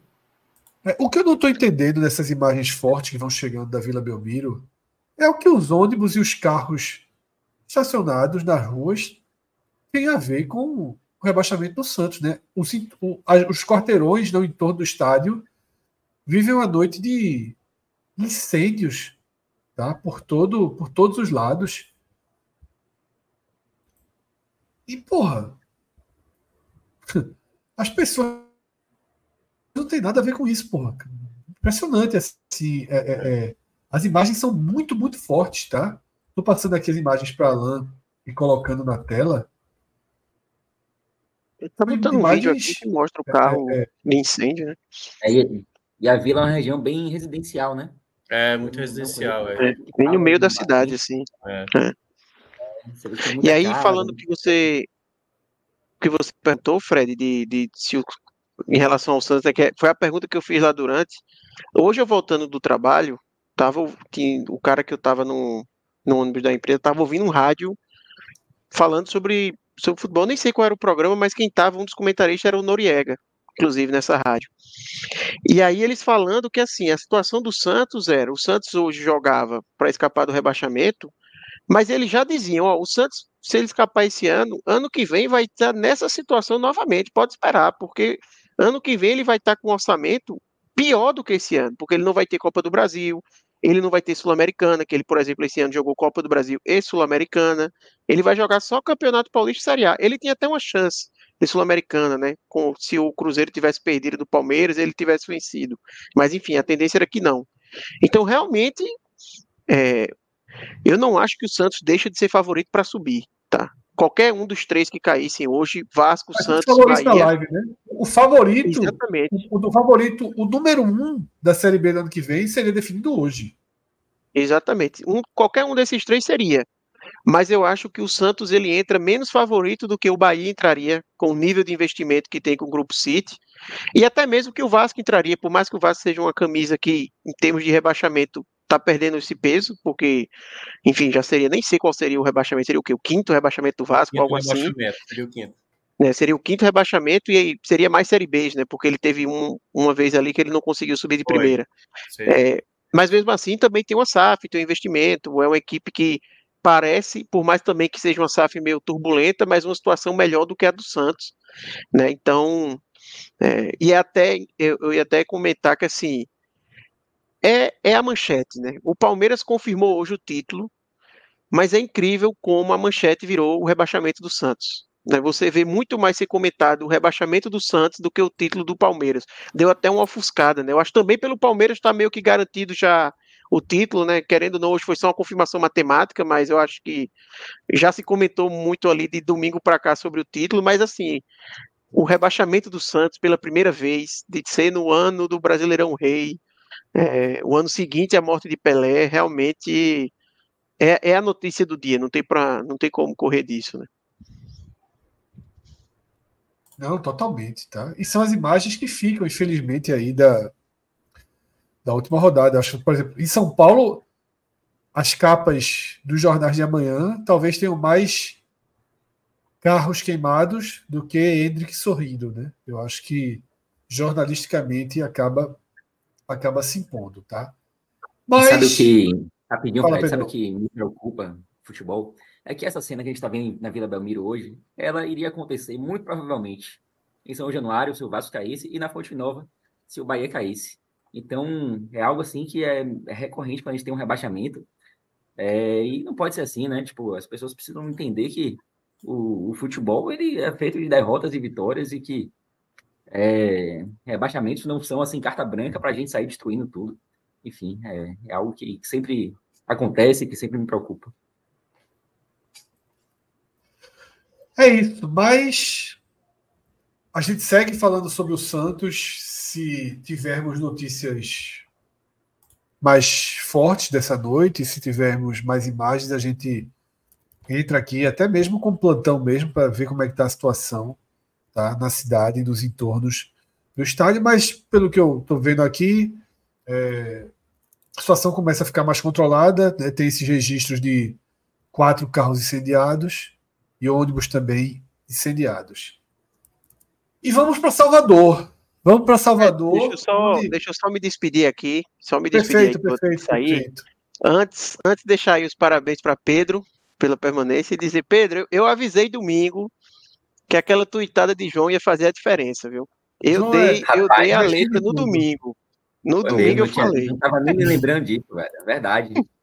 Não, e, e, e, lembra que eu falei também, Pedro, que eu falei o seguinte: eu não duvido nada o Bahia ganhar o jogo que menos se imagina. Ele ganha do Corinthians, perde dois jogos que não é nem para perder, né? não é, não é nem para empatar. Não duvido nada o Bahia ganhar do Atlético Mineiro. E foi lá e fez, foi golear. E o Atlético também é o Robin Hood, né? Ganhou dos cinco concorrentes do, do G6, perdeu do Coritiba, perdeu do Bahia, empatou com o América. Enfim. É. Vou lá, Foi pessoal, muito, import muito importante o Palmeiras ganhar do Fluminense do, do domingo. Demais, demais. Pra, desmobilizou. É, não demais. Foi. Muito, Boa noite, Arthur. Obrigado, meu irmão. Valeu, Arthur. Valeu, pessoal. Até mais. Até amanhã. Até amanhã, que amanhã tem mais. Pedro Pereira. Primeiro, agradeça aos tricolores de Fortaleza pelo Rapaz, trabalho muito executado na Vila Gratidão do Rio, eterna. Tá? Né? Eu assisti boa parte do jogo, a gente fez aquelas divisões. Foi, foi um time batalhador, time de postura irretocável do início ao fim, tá? Então, deixe os agradecimentos ao. É, aos... botar uma estátua de voivoda na Fonte Nova, meu irmão. É, Alan, dá um F5 aí no site, porque agora o site, assim como o nosso programa, troca sua manchete, tá? Na verdade, Cássio roubou ali a manchete do site, então nada é feito. a manchete era. A produção tá grande. Era o Bahia, tá? Mas. Mas isso é só, isso é só um ajuste. Isso aqui é pouco. É muito, muito, muito ágil ali. A gente tem uma série de superchats. Então, Pedro, antes da gente abrir, para não ficar muito distante, vamos, vamos rodar os superchats. Gustavo Almeida. Foi justamente até essa mensagem de Gustavo que me puxou aquele tema. É... O Santos caiu no, no ano que está fora da Copa do Brasil e não parece estar no auge financeiro. Pensando no esporte, foi a melhor das opções. Gustavo, a gente colocou teu superchat depois, mas. Tem uma informação sobre isso, tá? O Santos é um clube perdulário. É, acabei de colocar um post, por exemplo, da, da composição da Série B, daqui a pouco da Série A e tal. Aí tem um, um levantamento da revista Exame, do site Exame, né? Hoje em dia quase não existe revista mesmo com toda essa crise, mesmo com todo esse péssimo futebol do Santos, com essa falta de recursos, com isso tudo, o Santos gastou 110 milhões de reais em reforço esse ano. Assim, esse, esse, time liso, quebrado, tal, tal, tal, sempre terminou. Foi o sexto time da primeira divisão que mais gastou em reforço, foi o Santos. Não sei se vai ter essa capacidade no que vem, mas só para dizer assim, toda essa crise do Santos, a gente não está falando de um time. Oh, meu Deus, não está falando que o time gastou 110 milhões de reais. Assim, não parece, o time, obviamente, não parece ter isso, isso tudo. Não está ali, né, no futebol, mas é um time que teve recurso.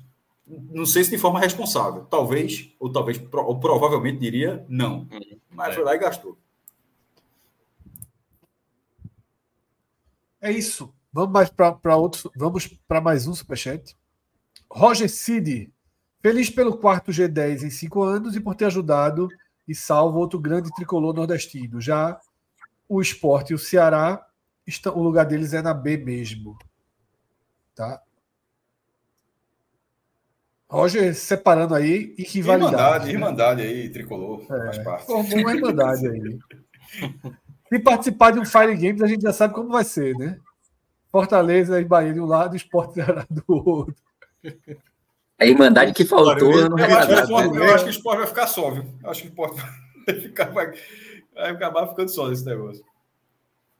Vamos lá, mais um. Superchat. Ian Guerreiro. Tá perdoado, né?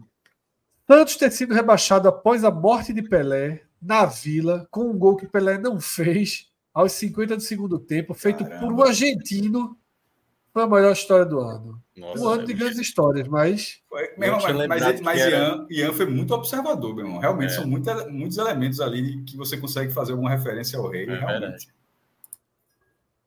E o Palmeiras campeão, né? Deca campeão aí nessas é, contagens. É, Dó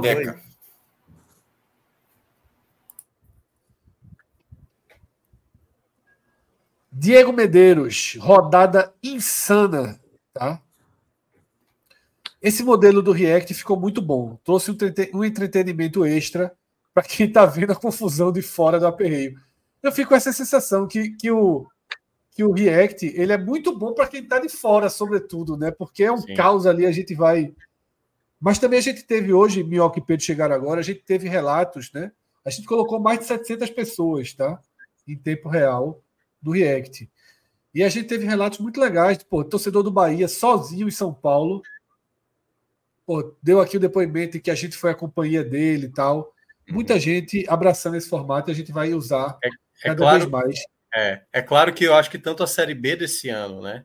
Na parte de cima e na parte de baixo, a Série A também, na parte de cima e na parte de baixo, mais nessa reta final, na parte de baixo, fez com que essas nossas duas lives tenham sido também de muito engajamento, né? Então é, foram três, na verdade. Foi uma da Série B e duas da A.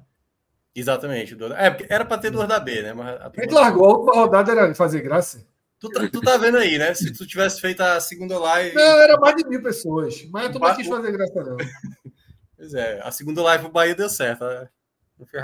E tinha trabalho, tinha, tinha. A gente tava com evento naquele final de semana. Não valeria a pena comprometer, não, por aquela última rodada. Valeu, Diego. Tem mais superchats aí para entrar. Eu nem vi aquele jogo, pô. vi pedaços do celular. A gente já falou desse, né, de Xamã, sobre o risco de colocar a Espanha aí como um dos pontos que poderia pesar para Voivoda deixar o Fortaleza. Bernardo Lima, grande abraço, Bernardo. Destacando que o Fortaleza fez 54 pontos, mesmo passando nove jogos sem vencer e percorrendo 85 mil quilômetros ao longo do ano, quatro vezes mais que o Palmeiras. Isso é um trabalho impressionante solidez, inovação e eficiência. Orgulho. Esses muitos mil quilômetros, dezenas de milhares, serão inerentes à história do Fortaleza. Tá? Quanto maior o maior a quilometragem, porque Fortaleza não vai mudar de lugar. Tá? E é. nem o futebol brasileiro e sul-americano vai se mover ao norte. Tá? Então, é daí para mais. Ano que vem vai viajar um pouquinho menos, porque vai ter mais uma viagem, viagem para Salvador. Salvador. Isso. Tá? Mas ao mesmo Esses tempo vem o Juventude. Criciúma. o Criciúma. Viagem chata. É. Ou seja, pode aí, prepara, prepara a gasolina aí para o ano que vem. O, Fred, até para passar aí, é, é, o próximo ano na Série A, acho que até o Pedro, não sei se está sabendo, a gente já fez aquela matéria, Pedro, lá para o Clique Esportivo, não, né? A gente não, peraí, uma... pô. A gente, só fez, a gente só fez um mapinha, né? A gente vai ter em 2024 na Série A é, 10, 10 estados, é isso? É, é, 10 é estados 10, representados. 10 estados. Em 2021, foi a maior, a maior quantidade, foram 11 estados, e essa com 10 igual a 2019, que, né, 10 de 20, e 2005 2003, só que tem um detalhe, 2003 eram 24 equipes, 2005 eram 22 equipes, então a gente vai ter aí, de novo, aí uma boa quantidade de estados representados na Série A do próximo ano. Então chegou a hora. Pedro Pereira, eu quero só emoção, tá, Pedro? Depois de verdade. Eu quero. Eu gosto de história. Eu gosto de cinema, é, não, roteiro. Roteiro. Não, acordei. Acordei, almoçou, o que é que almoçou? O que é que Rapaz, pensou? Que horas foi para Fonte Nova? Qual foi o momento que você viu que o negócio estava indo pro, por água abaixo? Um momento de maior tensão, um momento de maior. Isso. Por favor. Uma alegria. É, hoje, hoje não teria como ser diferente, até porque eu confesso a vocês que eu praticamente não vi o jogo do Bahia. Eu estava na Fonte Nova, mas eu vi muito pouco do jogo. É aquilo que eu é falei, né? Celular na mão, né? É, e andando para um lado para o outro, enfim. Mas, enfim, é, desde domingo, quando terminou o jogo, a gente estava fazendo o react ali, e na mesma hora eu falei que iria para Fonte Nova de qualquer forma. Mas é claro que ainda no domingo a, o pessimismo ele toma conta, né? Você fala, pô, Bahia perde para o América Mineiro, lanterna do campeonato, da forma como perdeu, e ainda por cima perdendo um caminhão de gols. Você, você não acredita, né? Que o time vai reagir e vai vencer o melhor time do segundo turno na última rodada e ainda depender de outros, outros resultados, era um cenário muito tenebroso. O Bahia estava assim com o rebaixamento mais do que desenhado. E aí no domingo, obviamente, fui dormir lamentando essa, essa quase queda. E na segunda e na terça e hoje também, eu fui digerindo. Eu fui digerindo a informação, né? Fui aceitando a Série B internamente, mas sabendo que eu ia para Fonte Nova, na esperança de um milagre, né? Eu fui para Fonte Nova hoje naquele sentimento de que o que acontecesse seria lucro. O rebaixamento já era quase certo, o que viesse estava de bom tamanho, né? E é óbvio que na medida em que o jogo vai se aproximando, a gente vai criando um pouco mais de expectativa, vai pensando em possibilidades, olhando o que o Santos fez nas últimas rodadas, olhando o que o Vasco fez nas últimas rodadas, Claro, sem esquecer o que o Bahia fez também nas últimas rodadas, é, o que diminuiu um pouco a, a esperança, a expectativa. Mas aquele sentimento de pessimismo total do domingo de noite, ali depois do React, para quarta-feira, ele vai conseguindo ganhar um pouquinho mais de expectativa, né? Um pouquinho mais de confiança. Fui para Fonte Nova hoje muito mais pessimista do que otimista, do que otimista, mas com aquela pontinha, todo mundo estava na Fonte Nova hoje, sempre tinha aquela pontinha de, de esperança que um inusitado acontecesse, né? Fonte Nova hoje não, não recebeu um público tão grande quanto recebeu na grande maioria dos jogos desse Campeonato Brasileiro, embora tenha sido, nem sei qual foi o público, na verdade, mas tinha uma, uma quantidade boa de torcedores mas ainda assim você conseguia ver que não era aquele mesmo clima de outros jogos, era um estádio um pouco mais vazio, é, aquele clima mais tenso no ar também. A gente sabia que se o rebaixamento acontecesse, certamente haveria como, confusão, como houve mesmo com, com acesso. É, vi relatos de, de confusão, é, agora quando estava vindo no carro, ouvindo no rádio. É, teve confusão de torcida organizada com, com polícia, mas teria sido muito mais grave se o rebaixamento caísse. Então, é aquele estádio com, a, com um clima, uma aura mais, mais diferente, né? É, e o jogo hoje tinha um, um aspecto diferente também, que é esse acompanhamento dos outros jogos, que muda completamente a experiência de, de uma partida de futebol, né? É, eu assisti, eu sempre assisto o jogo em pé, assim, numa, numa área da Ponte Nova, que tem um vão, onde tem os bares e até chegar na arquibancada, então dá para assistir o jogo em pé com alguma tranquilidade. E até o, o primeiro gol do Bahia, eu obviamente estava muito ligado no que acontecia na Fonte Nova. Depois que o Bahia fez o primeiro gol, a partida saiu da Fonte Nova, né? Claro que ainda não estava resolvida a situação da Ponte Nova, mas o que importava a partir daquele momento era o que acontecia na Vila Belmiro e o que acontecia em São Januário, embora eu confesso que meus olhos estavam até mais voltados para São Januário, pelo menos no, no, primeiro momento. E aí, é, sempre tem uma galera ali com, com rádio, outra galera olhando o celular, a, a internet na Ponte Nova é terrível. Hoje até que funcionou bem no meu.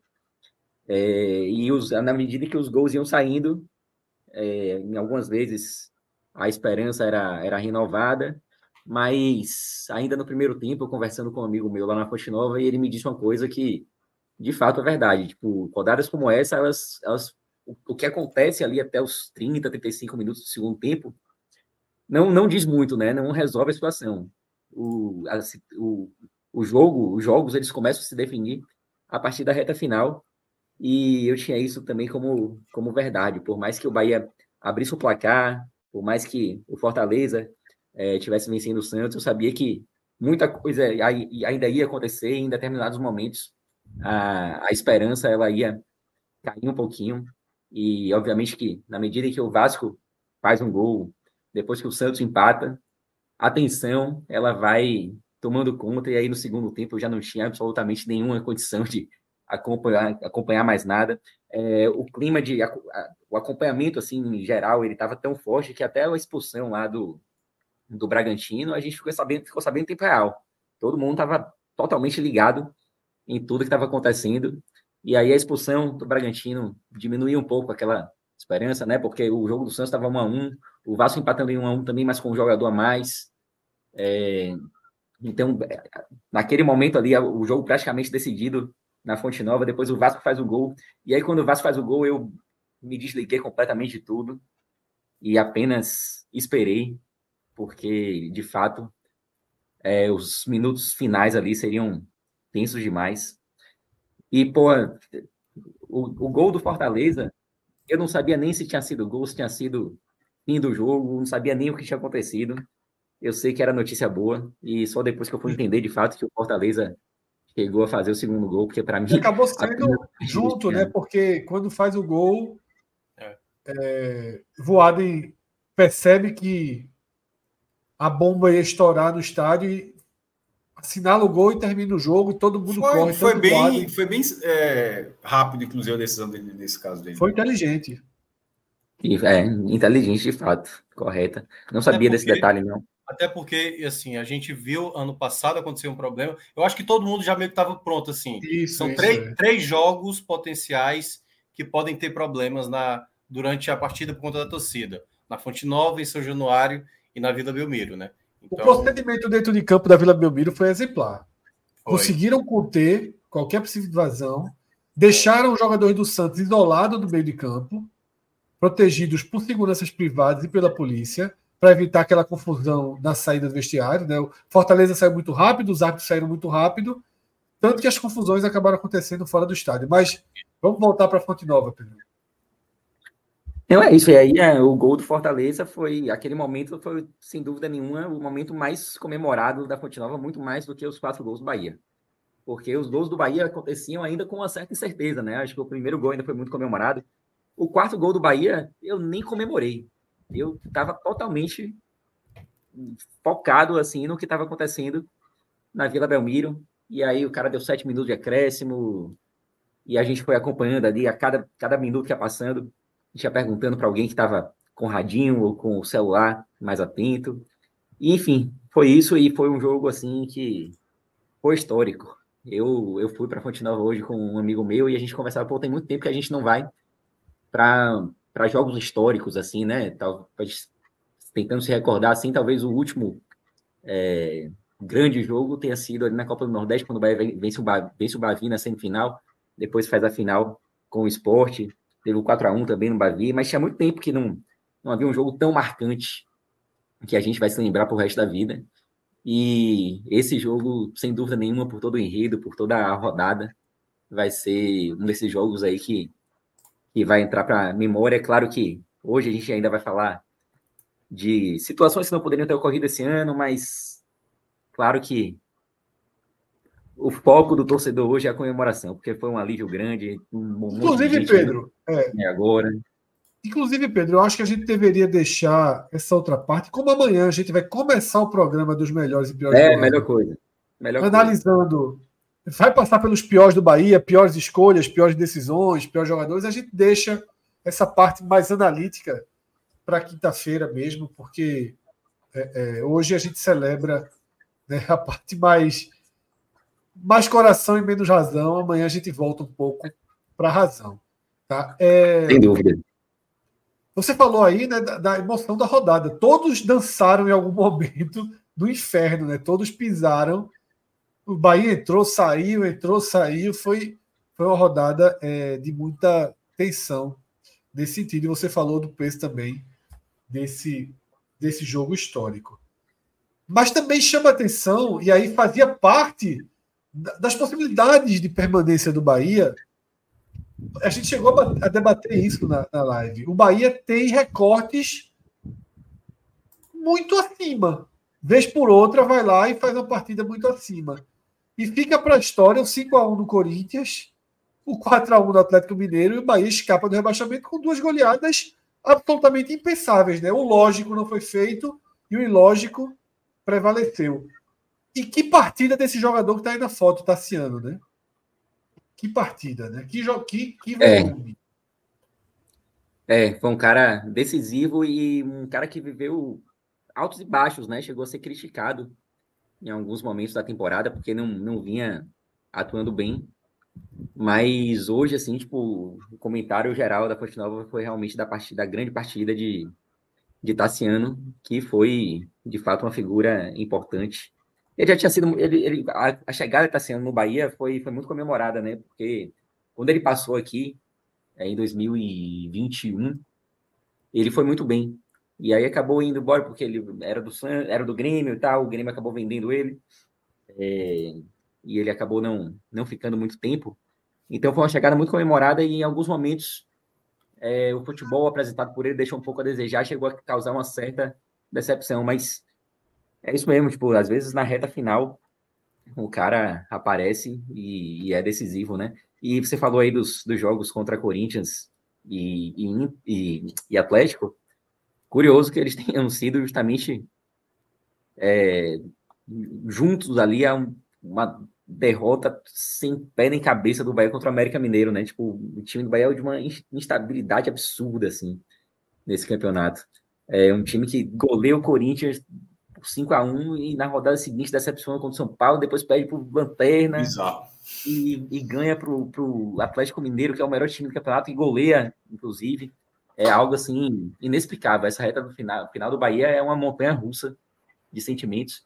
É, diversas vezes assim, o Bahia tinha, o torcedor do Bahia teve aquele sentimento de, pô, hoje tá rebaixado, depois de hoje tá rebaixado, não tem mais jeito. Aquele gol do São Paulo ali foi um gol que falou, pô, tomou esse gol no último minuto, se empatasse ainda tinha chance.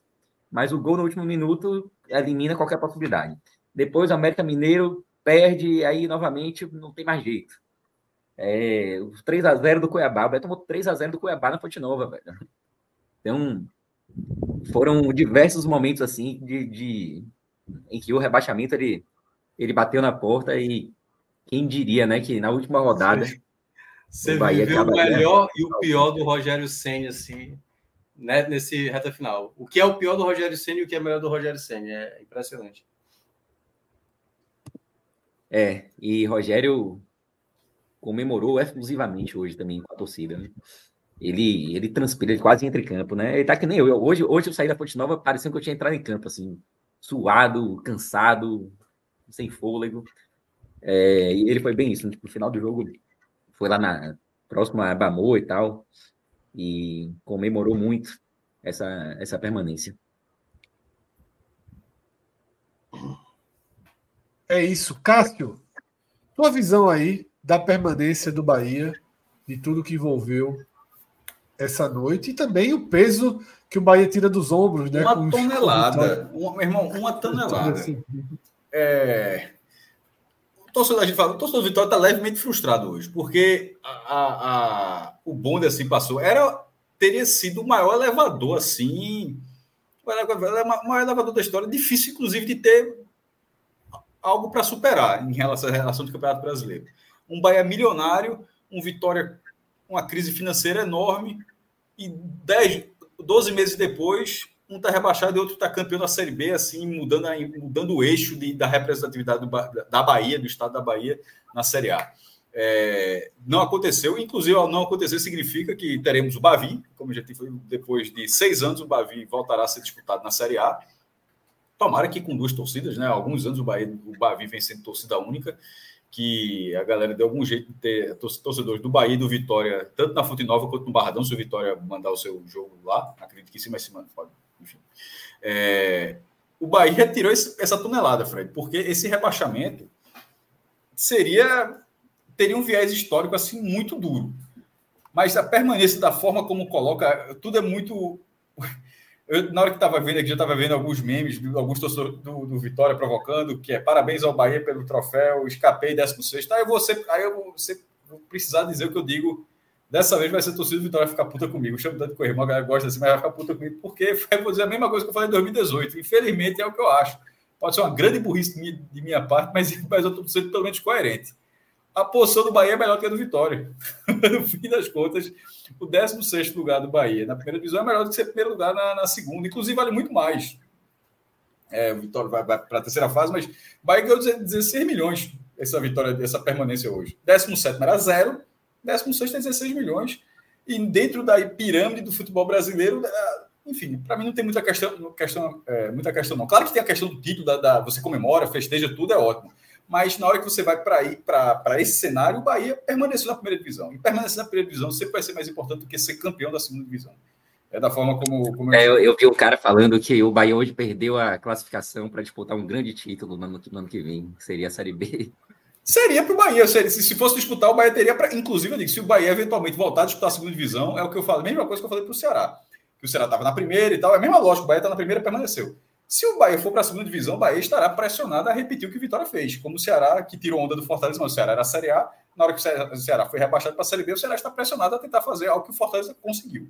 Mas isso não será em 2024. Em 2024, o Bahia estará na primeira divisão junto ao Vitória e será um Bavi e pelo roteiro, como já foi dito aqui, é assim, um time que faz 5 a 1 no Corinthians e Itaquera, goleia o Atlético Mineiro. O Atlético Mineiro, que não foi o Atlético Mineiro campeão do retorno, mas era o Atlético Mineiro, era o Atlético Mineiro que a, a refeição. E, antes Pedro não estava aqui, mas eu digo a mesma coisa. Azal do Atlético Mineiro, tá? Adoraria pegar 38 rodadas com o adversário dessa forma. Você termina campeão brasileiro. Azar do adversário, o cara tá mandando dessa forma. É... E o Bahia poderia ter perdido da mesma forma, porque já aconteceu, tá? Não significa que o cara vai conseguir, não. O Bahia, o Bahia jogou concentrado do início ao fim e jogou para golear. A gente falou, inclusive, no React, ó, se contar dessa forma, vai terminar em goleada, terminou em goleada. Mas ter a derrota do América Mineiro é um negócio assim que resume o que foi o Bahia nesse campeonato. É um, é um, é um time muito difícil de entender. É um time com problemas defensivos, um time com, com que em alguns momentos chaves faz cinco gols em um e faz quatro em outro, mas contra o América Mineiro chuta 20 bolas e não consegue fazer, não consegue converter na hora que deve.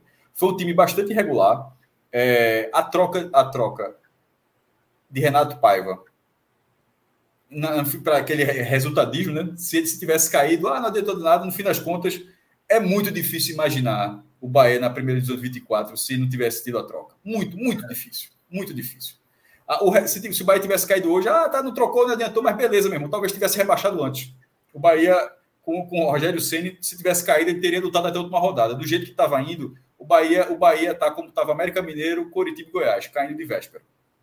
A troca, a troca foi importante no fim das contas deu resultado. A troca, a troca é ótima a manutenção do trabalho. Tá o Fortaleza, como a gente falou. A gente falou de um clube que está há três anos e, e Melca levantou um ponto muito bom que a gente pode até ver daqui a 40 anos, demorou 40 anos, né, para um time Nordeste ficar três vezes seguidas entre os 10, mas aconteceu, mas três vezes seguidas com o mesmo treinador, aí eu acho que a gente não vai ver, não. Assim, vai ser muito difícil, no Nordeste, pelo menos, vai ser muito difícil acontecer. É, então, dá certo. Mas não é um dogma, meu irmão. De, de você abraçar com isso e, e não poder ceder em nenhum momento a uma lógica de que dá para trocar, dá para melhorar embora a lógica, do, a lógica de gestão desse novo Bahia tenha levado até o limite essa, é, é, essa ideia de que é, o nome era esse, era a proposta de jogo era essa, mas em algum momento os caras perceberam, meu amigo, veja só, não dá para estrear um sei projeto. Não. não sei se Como? perceberam, não, porque Paiva, Paiva pediu para sair, né? é, ele até isso, sair. ele pediu para sair. Então, não sei em que momento os caras pensaram assim: o ano de estreia ser marcado desta forma. E se eles não pensaram, ser um pensamento muito bizarro, caso isso não tenha passado na cabeça. É, é, é uma compreensão que as SAFs precisam ter do futebol brasileiro. Deu, deu a entender, Cássio, em certo momento isso, né? Porque, assim, porque era Paiva que era a pessoa que mais falava sobre isso. E a gente citou isso em algumas vezes como o trabalho do Paiva no Bahia era assim, cara, não vai passar daqui. Era ali, jogava empate. Eu chamei de sobrevivente. Isso, exato. No, em abril, em abril. Só, esse cara tá chegando do Brasil, esse cara é um sobrevivente, pelo, que, pelo, pelo trabalho que ele fez no Campeonato Baiano e, e, é. na, e na Copa do Nordeste. É... Aquele 3x0 contra o esporte teria caído. E o 0x3 no Fortaleza. Assim, foi uma sequência. No primeiro é. tempo, foi no primeiro, primeiro tempo. tempo. Fortaleza tirou o pé no segundo tempo. No primeiro tempo. É, essas SAFs, de uma forma geral, elas, elas, elas, o futebol brasileiro tem umas particularidades, como qualquer lugar, mas assim, tem algumas particularidades que os caras precisam, vão precisar entender. Assim, é, as torcidas são muito maiores do que torcidas de outros lugares, do que de, de outros clubes. Assim, tem vários outros elementos, mas assim, ah, mas o Manchester ter 400 milhões, com 200 milhões de chineses, 200 milhões de indianos. Beleza, pode ser, pode ser até que seja esse número. E dentro da Inglaterra, uma das maiores torcidas. Mas aí quando o cara vai para o Flamengo, é 40 milhões de brasileiros. Assim, é gente que tem audiência, que tem um acompanhamento muito mais próximo. A torcida do Bahia, dentro de Salvador, é, ela é maior do que basicamente todos os times da, importantes da Inglaterra. Assim, é, de uma forma, se o Bahia fosse o time da Argentina, seria uma torcida é, é, equiparada do Independente, só, só, teria menos torcida do que o Boca e do River. Então são características assim que o futebol brasileiro tem. E não dá para achar, não, mas você está perdendo. Não, meu irmão, é, é uma, uma, massa de gente desse tamanho não vai achar natural um investimento tão fora do normal como foi o desse ano e dar um resultado desse simplesmente porque tem uma, uma forma de jogo que se mudar um pouquinho, dá tempo, melhora. Quando o treinador obviamente ele sabia o estágio dele, a pressão muito grande, também não é obrigado a ficar chutando o que ele quer, ele foi embora, decidiu, ótimo, beleza, mas na hora que ele, na hora que ele abdicou do lugar dele, deu espaço e, e, e, a direção do Bahia foi atrás de um nome que tinha um conhecimento para aquele momento, salvou o campeonato. Repito, não é resultadismo.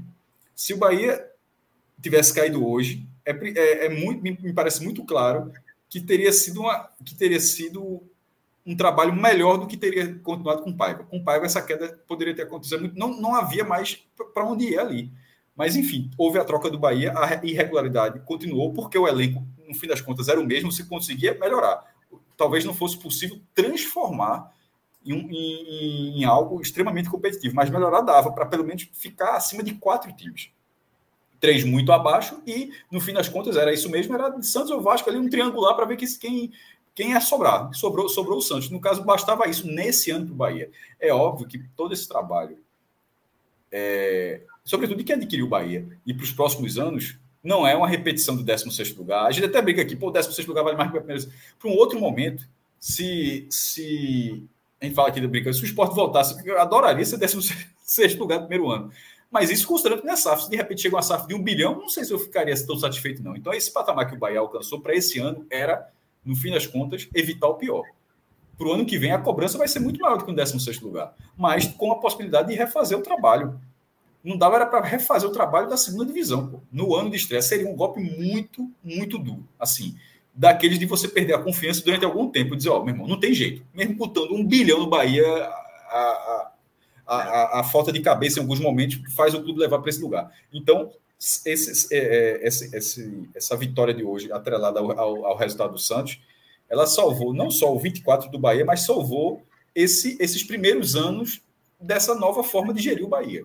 Porque a estreia do Grupo City, o grupo mais famoso do mundo, ser com rebaixamento, meu irmão, seria muito duro. Mas, felizmente, não aconteceu.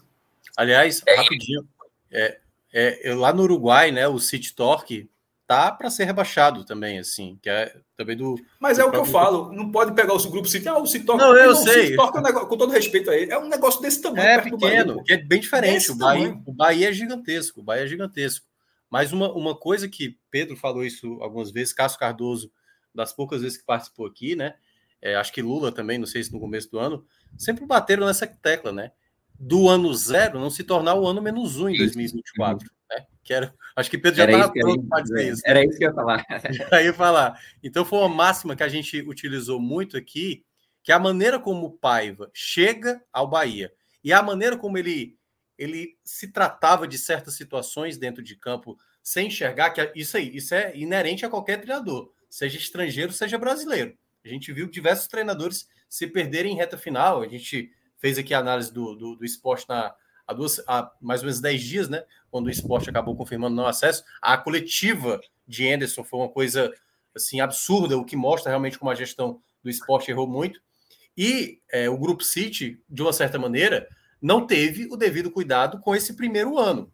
Se a gente olha, o Rogério Senna já chega com tudo já definido. Praticamente o elenco que estava, ele não tinha mais o que fazer. O elenco era esse e todo o dinheiro que foi investido do Bahia para essa temporada já tinha sido gasto, não tinha mais o que fazer. Então ele tinha que fazer com que esse elenco, que em muitos momentos era letárgico, que saía de campo sem praticamente mostrar nenhum tipo de irritação, por mais que no, nesse período dessa reta final, o Bahia também deu muito contexto para ser rebaixado, como perder para o Cruzeiro, como perder para o Santos, como perder para o Cuiabá dentro de casa, deixar escapar jogo contra o São Paulo, contra o América Mineiro. Todos esses jogos, se o Bahia fosse rebaixado, a gente estaria aqui dizendo que esses jogos foram muito simbólicos para o Bahia ser, ser, voltar para a Série B. Agora, eu tenho dúvidas se por acaso Paiva conseguiria depois, primeiro, fazer um 6 a 4 como aquele do Goiás, fazer uma goleada contra o Corinthians. Houve momentos, houve momentos, e eu vou pegar uma fala do Rogério Ceni no último jogo contra o América Mineiro, em que ele até menciona, né, que ele fala que ele se sentia envergonhado pelo trabalho dele, pelo trabalho dele, pelo que ele tinha apresentado nos dois últimos jogos, contra o São Paulo e contra o América Mineiro. Paiva tentava distorcer muitas vezes o que era muito claro, o futebol abaixo, o time apático, e sempre tentava vir com uma justificativa que, para uma equipe que está na sobrevivência, que aí talvez ele não entendesse o contexto do Brasil, que é fazer um jogo mais reativo. Rogério eu acho que a gente falou aqui, né, Pedro? Eu acho que há uns dois meses, eu não posso fazer a maneira como eu quero jogar com o Bahia. Se eu for é, colocar da maneira como eu quero, a gente vai acabar sendo rebaixado. E o Grupo City, ele quer se manter na Série A. Eu sei que a linha, a ideia do Grupo City é um jogo propositivo, com posse de volta, mas eu não tenho tempo para isso. Então, eu acho que a, o, a, a, o fato de acabar mantendo é pouco, se você olhar a temporada geral, daquilo que se esperava do Bahia, mas é um alívio, desde o começo da temporada, a gente ter observado algo muito grave, que esse Bahia não foi ajustando. Poucas vezes. O Bahia terminou, Everaldo ainda conseguiu sobressair nessa reta final também muito por conta de Rogério Ceni, mas muitos problemas. A gente falou muito, bateu muito nessa tecla quando fechou a, segunda janela. O Vasco contratou um bom centroavante, o Santos tinha, tinha bons centroavantes e o Bahia terminou essa, essa Série A de 2023 apenas com o Everaldo, que era um jogador que cabia, mas o Bahia tinha totais condições de trazer outros jogadores para incrementar. Então, acho que é um ponto importante, onde é um alívio, mas que o próximo ano já tem que ser um planejamento melhor feito. Não tem como você ter tanto dinheiro em caixa e, e Chaves chegar e já ir embora. Esse tipo de investimento acaba sendo muito desastroso e não é isso que o torcedor do Bahia imaginava. É, no domingo, Minhoca, com o rebaixamento assim, batendo na porta, né? Algumas pessoas chegaram a defender a ideia de que a manutenção de Paiva talvez tivesse sido mais benéfica, uma pequena, uma pequena parte da, da torcida, assim, né?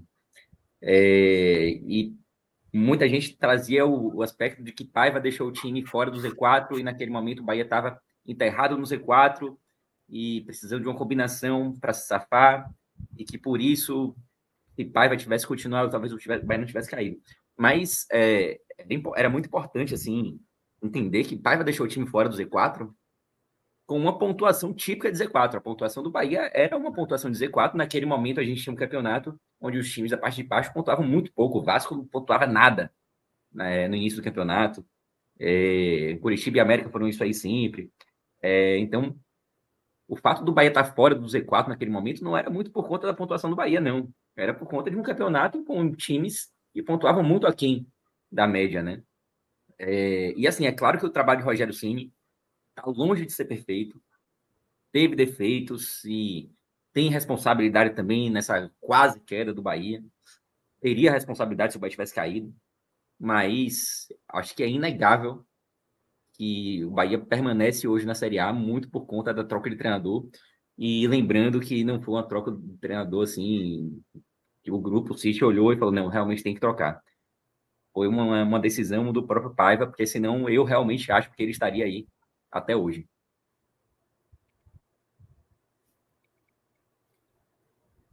Tá no mudo, Fred. Pedrão, para além de Tassiano, tá? Queria uma análise. Afinal, tivemos um jogo, uma análise de, de como foi construída a vitória. Eu vi Cássio Cardoso elogiando bastante a partida de Rezende também. Tá? considerou uma peça fundamental. Tivemos o primeiro gol de Juba no momento mais importante. Eu acho que dos quatro gols, o mais importante é o de Juba, inclusive. É um golaço, né? Golaço. É um golaço. Eu vi agora aqui na internet, não tinha visto no, ao vivo mesmo. E aí? Como foi essa atuação? Rapaz, de, que, de que forma se chegou a essa vitória tão tranquila sobre o Atlético? Essa, essa, é uma pergunta muito difícil, velho. Muito difícil para mim hoje, porque eu realmente. Ele tava largado, né? Tava largado. E muito pouco do jogo. E muito pouco do jogo, do jogo, Fred. Quem me encontrou lá na Ponte Nova viu que eu tava rodando para lá e para cá, andando. Tô suado aqui, tô pingando de suor. É, eu vi o início do jogo, basicamente. Depois que o jogo, depois que o Bahia fez o gol, eu basicamente me concentrei nos, nos jogos da, da Vila Belmiro e, da, e de São Januário e também no meu próprio nervosismo, né? Tipo, eu hoje eu é, fiquei muito mais assim, como torcedor, sabia que vocês estavam aqui no React, eu falei, a galera vai assistir o jogo lá.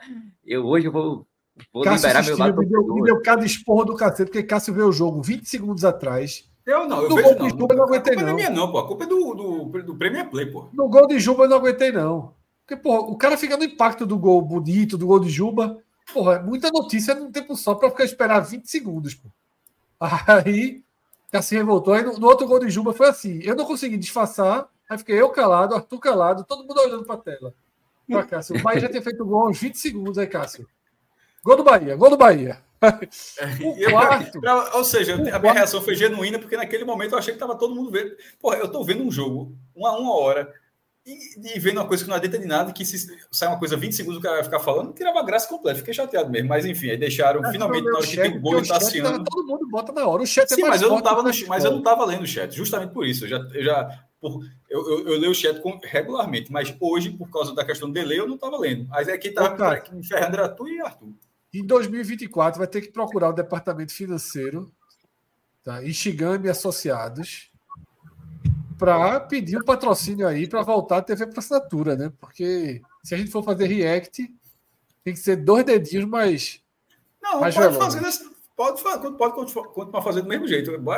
É só não falar, pô. Mas enfim. Mas, só, cara. Fazer um react que todo mundo, o público. Irmão, se o, se o Shigami Corporation, se o Shigami Corporation fizer é, a frente, beleza. Que, tem que entrar no custo, tem que entrar no custo. O Shigami Corporation vai ter que liberar aí um, um, um investimento para voltar. Se a gente for realmente fazer react, mais rodadas, transformar em algo do, do, da rotina, aí de fato a gente tem que ter, todo mundo tem que ter.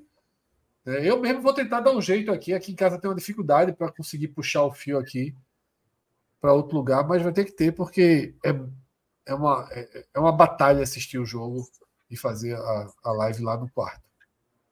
É, no domingo. Então, no aqui, domingo aqui foi emocionante esse ponto. O quarto gol, para você ter ideia, eu discretamente coloquei lá no nosso. No nosso a gente estava mais já, já, já, já, a gente já estava na Vila Belmiro, pô. Já tava no nosso Canva, no nosso Canva. Eu botei lá o 4x1 e fiquei calado. Aí 20 segundos, Cássio. Gol do Bahia. Gol do Bahia. Mas eu, tu não entendeu até agora, bicho, que eu não estava conseguindo ler o placar. Porque, veja, a gente está no stream para galera entender. Porque tu bota pequenininho. Mas para galera, é. galera entender também. Porque aqui eu tava, não estava adiantando falar aquilo, que eu não consegui chegar. Porque a gente está no StreamYard, a gente está aqui, é um retângulo né, aqui nesse, nesse aplicativo. E eu estava vendo o jogo, o jogo pelo computador. Aí na reta final, eu já estava com duas, eu, duas janelas abertas do Chrome um, você pode fazer isso né, na assinatura, um jogo da Vila aqui, o jogo da Fonte Nova aqui e o nosso StreamYard era uma tripinha para manter a janela aberta e ou continuar ouvindo vocês é, e poder botar mute ou não. Então eu não estava conseguindo ver o quadro, porque as telas estavam abertas para mim. Então, na hora eu se tivesse colocado 200 a 1, eu ia ficar na expectativa de cada gol, achando que estava saindo no tempo normal. É isso, tá? É... Temos mais algumas palavras por hoje ou deixamos o resto do conteúdo para amanhã? Pedro, isso aí é vinho ou Coca-Cola? Nenhum dos dois. é uma cervejinha. Hoje eu peguei uma cervejinha. Cerveja, pra, pra cerveja escura, né? É. Opa, como assim? É, te, te cortaram, te cortaram da tela. É, o nome da tela, pô. Alan não gostou de. O Palmeiras hoje foi campeão. É, Ricardo Maia falou no comentário, eu também escrevi isso no post. O Palmeiras foi campeão hoje. Com, Valeu, Arthur. Oh, com 70 tá pontos. Aí, né? Isso é uma pontuação menor do que a do vice-campeão do ano passado. É foda, né? É. 11, e, o, e o próprio Palmeiras, ano passado, teve 11 pontos a mais. O Botafogo vai, vai conseguir sorrir um, um pouquinho, vai ficar um pouco mais tranquilo, porque o Santos foi rebaixado, né? Porque esse campeonato seria só lembrado pelo Botafogo, e agora vai ser lembrado também. Irmão, veja só, ao ano do Bota, ao ano do Giant, meu irmão. Veja só. Fluminense campeão da Libertadores. Vasco escapa da, do rebaixamento na última rodada. E o Flamengo, que teve um ano catastrófico para o padrão do Flamengo, ainda consegue terminar na frente do Botafogo. Ainda, bota, ainda pega a vaga da, da Libertadores de grupo do Botafogo. Meu amigo, veja só. Não, o... E, o, e, o, Botafogo, Cássio, que não me perca nesse jogo da segunda fase da Libertadores. Não, tá assim. Se, se, se, se, se não chegar. Já perdeu, porra. Já perdeu. eu, eu, eu, falei, eu falei aqui, Pedro estava na foto nova, mas eu vou dizer para Pedro, Pedro, se o Botafogo cair na pré, no fim das contas, Bahia e Botafogo tiveram a mesma, tiveram a mesma temporada assim, no Campeonato Brasileiro. Não é muito diferente, não, pô. É uns milhões a mais de premiação e a mesma coisa. Meu amigo, é surreal, cara. Surreal. Mas enfim. E o risco é razoável. Fortaleza esse ano pegou o Maldonado na primeira fase, segunda fase foi com o Cerro Portenho. Assim, é... Altíssimo, risco altíssimo, sinceramente. Aliás, a gente está vendo de maneira. Ah, vai mudar, né? Recorrente, né, Pedro? Vai mudar, né? A gente está tendo de maneira recorrente, assim. Sempre tem um brasileiro caindo. O Grêmio já caiu, o Fluminense não, já deixou, caiu. deixou de ser uma vergonha cair na pré, pô. Antigamente, São Paulo, em algum momento, era duas vezes. Era um grande vexame. Então, assim, sempre tem um brasileiro caindo, assim. O pessoal fala, o futebol brasileiro é o mais rico, é o, o mais forte aqui da América do Sul, mas muita gente acha que também o futebol brasileiro é bota aí os quatro semifinalistas da Libertadores. Não é assim. Tem muito time que acaba deixando escapar. O Flamengo cai para o horroroso time do Olímpia, o Fortaleza teve aí caindo para o Cerro Portenho. Né? Então, assim, não é também. É, é porque o formato Copa muitas vezes não é só a melhor equipe, né? O que hoje a gente vê é Flamengo e Palmeiras sempre vão estar ali nas cabeças, né? Juntamente com o River, com o Boca. Então, o Boca, aliás, que vai disputar a Sul-Americana, viu? Sul-Americana. O, o Boca que não vai disputar a Libertadores. Pô, você pode ter, pode ter um grupo. Depois você teve São Lourenço e Fortaleza. Será que pode rolar né, pelo, pode. pelo Porque assim, Boca o Boca Fortaleza. Vai, é, o Boca deve ser cabeça de chave. Cabeça de chave. E o Fortaleza não será cabeça de chave. É, o Fortaleza não será. E aí não pode pegar brasileiros, né? E aí. Porra, aí seria. É, já pegou o River, né? Na já Libertadores. Não, pô, já pegou o River, já pegou o São Lourenço, já pegou o Estudiantes. É, independente. Independente, né? se, se pegar o Boca, meu irmão, vai ficar faltando só o Racing. Já já começa a disputar lá o clausura. É, é isso. Pedrão. Mas eu, eu acho bom, Fred, a gente fechar, porque ontem foi puxado, né? Jovem, veja só, eu tô com mais ou menos, Cássio tá junto nessa. Isso. Mais ou menos 4 e meia de ontem, 4 e. Umas 11, entre 11 e 12 horas de. É. Nas últimas 24 horas, metade, contando o tempo de dormir, foi aqui. É. Tá mais que Casimiro, meu velho. É. Foi. 4 horas e pouco de Fire Games, Fire Games. ontem. Mercado hoje. Aliás, só um detalhe aí. Quando eu vi o desenho, Fred Figueiredo e Cássio Zirpoli no mercado, eu falei: É, foi legal. Vai ser. Foi legal, foi legal. Não tem como ser o Morinha. Não tem como ser o Morinha. Não tem Mas foi quase mas isso, viu? Pô, agora estourou muita coisa, pô. Na hora que a gente começar, de repente, um monte de coisa. Tinha duas pautas, pô. Duas. Das últimas uma hora, viraram nove pautas, pô. Foi, um- o esporte saiu assim. Acho que assim, o diretor atendeu o telefone, né? Aí foram sete notícias assim. E aí teve Léo Condé, teve até Davi Luiz, a turma arrumou pauta hoje. Pois é. Aliás, o Fire Games, o Fire Games, então, durou até que horas? Porque começou tarde, né? não, foi, Durou foi, muito tarde. foi, Três e- ontem foi hard. Ontem foi hard. Foi muito tarde, foi três e pouca da manhã, quase quatro. Mas assim, Fred, ó, rapidinho, né? Eu, no caso, eu entrei de férias hoje pela rádio. Então, a partir de amanhã já fica mais tranquilo para mim, de uma certa maneira. Mas eu vou aproveitar as férias, Assim, exatamente. Acabou a temporada férias, né, Minhoca? Aí É, o jogo, recomeça. as, as piadas que você faz com o Cássio, né? Assim, Pô, o Cássio tá fazendo uma força danada. Eu vou ter, vou ter isso aí em dezembro. Vou, vou à praia, vou sair com a galera. fazendo a força de quê? Cássio Cardoso, no caso. É, eu- Não, é É você. o tu, você. pô, nas, quando é de férias, né? Ah, Que o pessoal pega a tua Saque- foto na praia e fala assim, Saquei, pô, você saquei. tá puxado Não, pra aquela cá. viagem de casa pra Chapada, cada foto era um código de pedido de socorro. É, é, e É terça-feira que vem, terça-feira que vem, Fire Game Finals, viu? Vai ser o modelo. Começa a a fazer regra- no domingo, começa. meu irmão, que acho- regulamento é esse aí de falha? Eu A gente apertei ganhou, todo, ganhou todos Ah. os turnos. Como é que é isso? Exatamente, vocês vão se dividir. Como é? Vai ser a hora de se dividir. Não vai ser Vai ser- gerações, não. Gerações vai ser Vai ser Ah, não, eu Vai acho, ser entre- acho- Vai ser entre a gente, então. é, Isso, agora vocês vão ter equipes, né? Mas, Cássio, eu acho bom, assim, desfazer até para dar chance para a turma, né? É, Então, tá para forte. tá equilibrar, a gente, a gente tá, tá quase imbatível. Deixa eu É muito, é muito conhecimento, né, Minhoca? Pô, demais, pô. Sa Não, saber Cássio quem era a namorada, a namorada de, de Fiuk não é qualquer um que sabe, não, pô. Não, Sofia não. Sabe. não, foi foda, ali foi foda. Cássio abriu a caixa de ferramenta acertando logo na castela. Não, ali Foi, foi muito, foi. ali foi um ponto Ali bonito. foi. Acertou um cara com a porra de um casaco de couro. Aí, meu amigo. E, e, e e Floripa. Ali foi. foi... Foi. Mas aí tu é, é da Montoya. tua área. Aí tu tem coisa Não, mas eu não assisti, não. Mas eu não assisti, não. Ali foi, foi realmente sorte. Montoya, pô. Montoya, eu tenho muito orgulho daquela defesa ali, pô. Que defesa bonita aquela ali, pô. Foi- Agora, tu, tu ao mesmo tempo meteu Oswaldo Henrique, zagueiro do esporte, como personagem do Rebeldes. Foi foda. Isso. Aí eu não tenho a menor ideia, pô. Eu nem, eu, eu nem conhecia ainda o, o zagueiro aí, pô. Nem a cara. Ó, seguinte, é, Pedrão, amanhã tá de volta, tá? Porque amanhã a gente vai dissecar o Bahia. A gente vai dissecar o Bahia. Eu tava- Até passou pela minha cabeça a gente fazer isso hoje. Mas, de fato, é, para todo mundo, 1h40 da manhã já. Vocês chegaram agora no programa, mas, porra, estão trabalhando, estavam torcendo, estavam nervoso. Vamos dormir, tá? Vamos todo mundo dormir. E amanhã, 10 horinhas da noite, a gente entra no ar, tá? Para essa. Pode até ser um pouquinho mais cedo, né? Não tem mais jogo, nada. Pode até pensar em fazer isso às 9 horas, 9 e meia.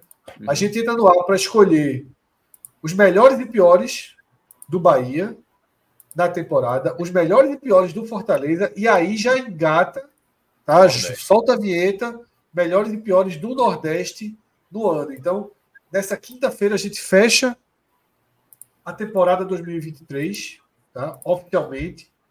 De segunda a sexta tem mercado sempre às 13h30. Tá? O programa está dando audiência muito legal, uma experiência bacana da gente. E semana que vem teremos, além do Fire Games Finals, teremos novidades. Se Minhoca, Pedro e Cássio derem e chegarem a um senso comum no nosso no nosso me fugiu o nome pré-campeonato, como é que chama? Do nosso do G7, do grupo, como é que se chama? Ah, arbitral. tá. É o, O arbitral. arbitral. Arbitral, o nosso arbitral. arbitral do G7. Tá se, se chegarmos a um, a um ponto comum, semana que vem poderemos começar uma série Sim. que está sendo cobrada há quase sete anos. chegou a hora de fazer, De revisar. de revisar. Não, Se esse G7 sair redondinho, esses, os 100 brasileiros. de- Os 100 sai depois, brasileiros. sai depois. Ele, sai ele depois. sai, ele sai, ele sai. Esse G7 aí pode transformar nossa programação no final do ano mais forte do que muito lançamento da Netflix, viu? Verdade. E aí, João Vitor tá, tá dizendo o seguinte, ó. Pedro, parabéns. O Vitória deixou de ter um ano excelente para o outro. Era do ano perfeito para excelente. Ele disse, vai decidir amanhã. Ah, é mesmo. Não, é mesmo, mal e mal. cara, verdade. É verdade, Bem exatamente. Bem o. Vitória começou mal e terminou mal. Teve um miolinho ali que eu Começou mal e terminou mal. Putz, Nath A turma vai baixar para bom amanhã? Se brincar, a turma vai cair para bom? Ei, Putinat lembrou aqui o cantor de Araqueto. Grande Ciel. Foi foda. Aí foi foda. Não, merece Como é, melhor. Não, Merece ontem, melhor. ontem era uma foto do Ciel, o cantor internacional. E eu, eu Ah, não, não sei, nem sei quem falou. Acho que foi. Foi Central? Foi, foi Pacini, eu acho. Foi Pacini, que meteu, tipo, você é o cantor de Araqueto? Não, e, foi- e depois ainda falou se era. É... Cara da CA, pô. Cara da propaganda Foi, o CA. Sebastian. Mas o cara da CA, o cara da CA foi, foi um do Araqueto Foi muito fatal. melhor do que o cantor do Araqueto. cantor de Araqueto. Sacanagem. Galera, quatro horas Grande, e meia ar. Pedrão, quantos, quantas dessas taças ainda virão nesta madrugada? Né, hoje é uma só. Eu tava precisando, porque pô, assistir um jogo desse no seco, tomando, tomando cerveja sem álcool ainda na Ponte Nova. Eu fui de carro, É é pesado. Aí cheguei aqui, tomar uma cervejinha aqui só para dormir mais leve. Tirar É isso. a agonia do jogo, né? Depois, tô aqui, Vale entrei demais, em vale campo hoje, demais. velho. Vale Entrei demais. Vale muito, hoje. vale muito, vale muito. Valeu. Valeu, Minhoca, valeu, Pedrão, valeu, Cássio. Maratona gigante aí nas últimas 24 horas. Boa noite Mas- a todo mundo. Uma e meia da manhã tem mais. Uma e meia da tarde amanhã tem mais. Não sei se comigo, não sei se com o Cássio, possivelmente não. Mas nove e meia, dez da noite. Não, A gente não. Jogar- a gente tá jogar fora pra- mercado. Não, é, Tá tem, que fora, ter, tá tem que fora. ter o segundo time aí. Tem que ter Tá o segundo. É, a gente do mercado tá fora amanhã. Mas estaremos A, a Nove e vida, a, meia vida, da- a vida não é só olhando para essa câmera, não, porra. Pelo amor de Deus. às nove e meia da noite. Não, não tem fuga, não, viu? Nove e meia da noite, melhores do ano. Ai, tudo bem. Nós quatro aqui e mais um, um time aí completão para a gente fechar aquela, aquele programa. Pedrão, parabéns pelo dia. Todos os torcedores do Bahia, parabéns né, pela permanência. Sofrida, dura, mas com seus méritos, com muitos erros, mas com alguns méritos pelo caminho. Tá? E, como o Pedro falou, celebrada, daqueles dias que não se esquece, dias históricos, dias que se guarda com grandes roteiros. E um pedido de muito obrigado ao co-irmão, ao Fortaleza, que merece Sendo o não melhor só, time do Nordeste, né? Não, é, com merece certeza. não só- merece Valeu não demais, só muito obrigado, mas merece nosso reconhecimento, nossos aplausos, nossa atenção, porque o que o Fortaleza está fazendo é, é, é tudo, tudo, absolutamente tudo o que Pedro sempre pensou, projetou para o Bahia, o que eu e Cássio sempre pensamos, projetamos para o esporte. Fortaleza foi lá e fez. Tá? Não sei se veremos, tá? Com o SAF, com o City, com tudo. Não sei se veremos tamanha regularidade em alto nível na Série A. Parabéns ao Fortaleza por mais um grande ano, por continuar sendo o clube do Nordeste é, referência. Tá? E é Inclusive, isso. vou assistir agora os melhores momentos desse jogo aí. É, você vai ver, você vai se divertir. Galera, valeu. Boa noite a todos, bom descanso. Finalmente vamos dormir ainda com o céu escuro, porque as duas noites anteriores foram com o céu claro. Demais. Valeu, galera. Até a próxima. Tchau, tchau.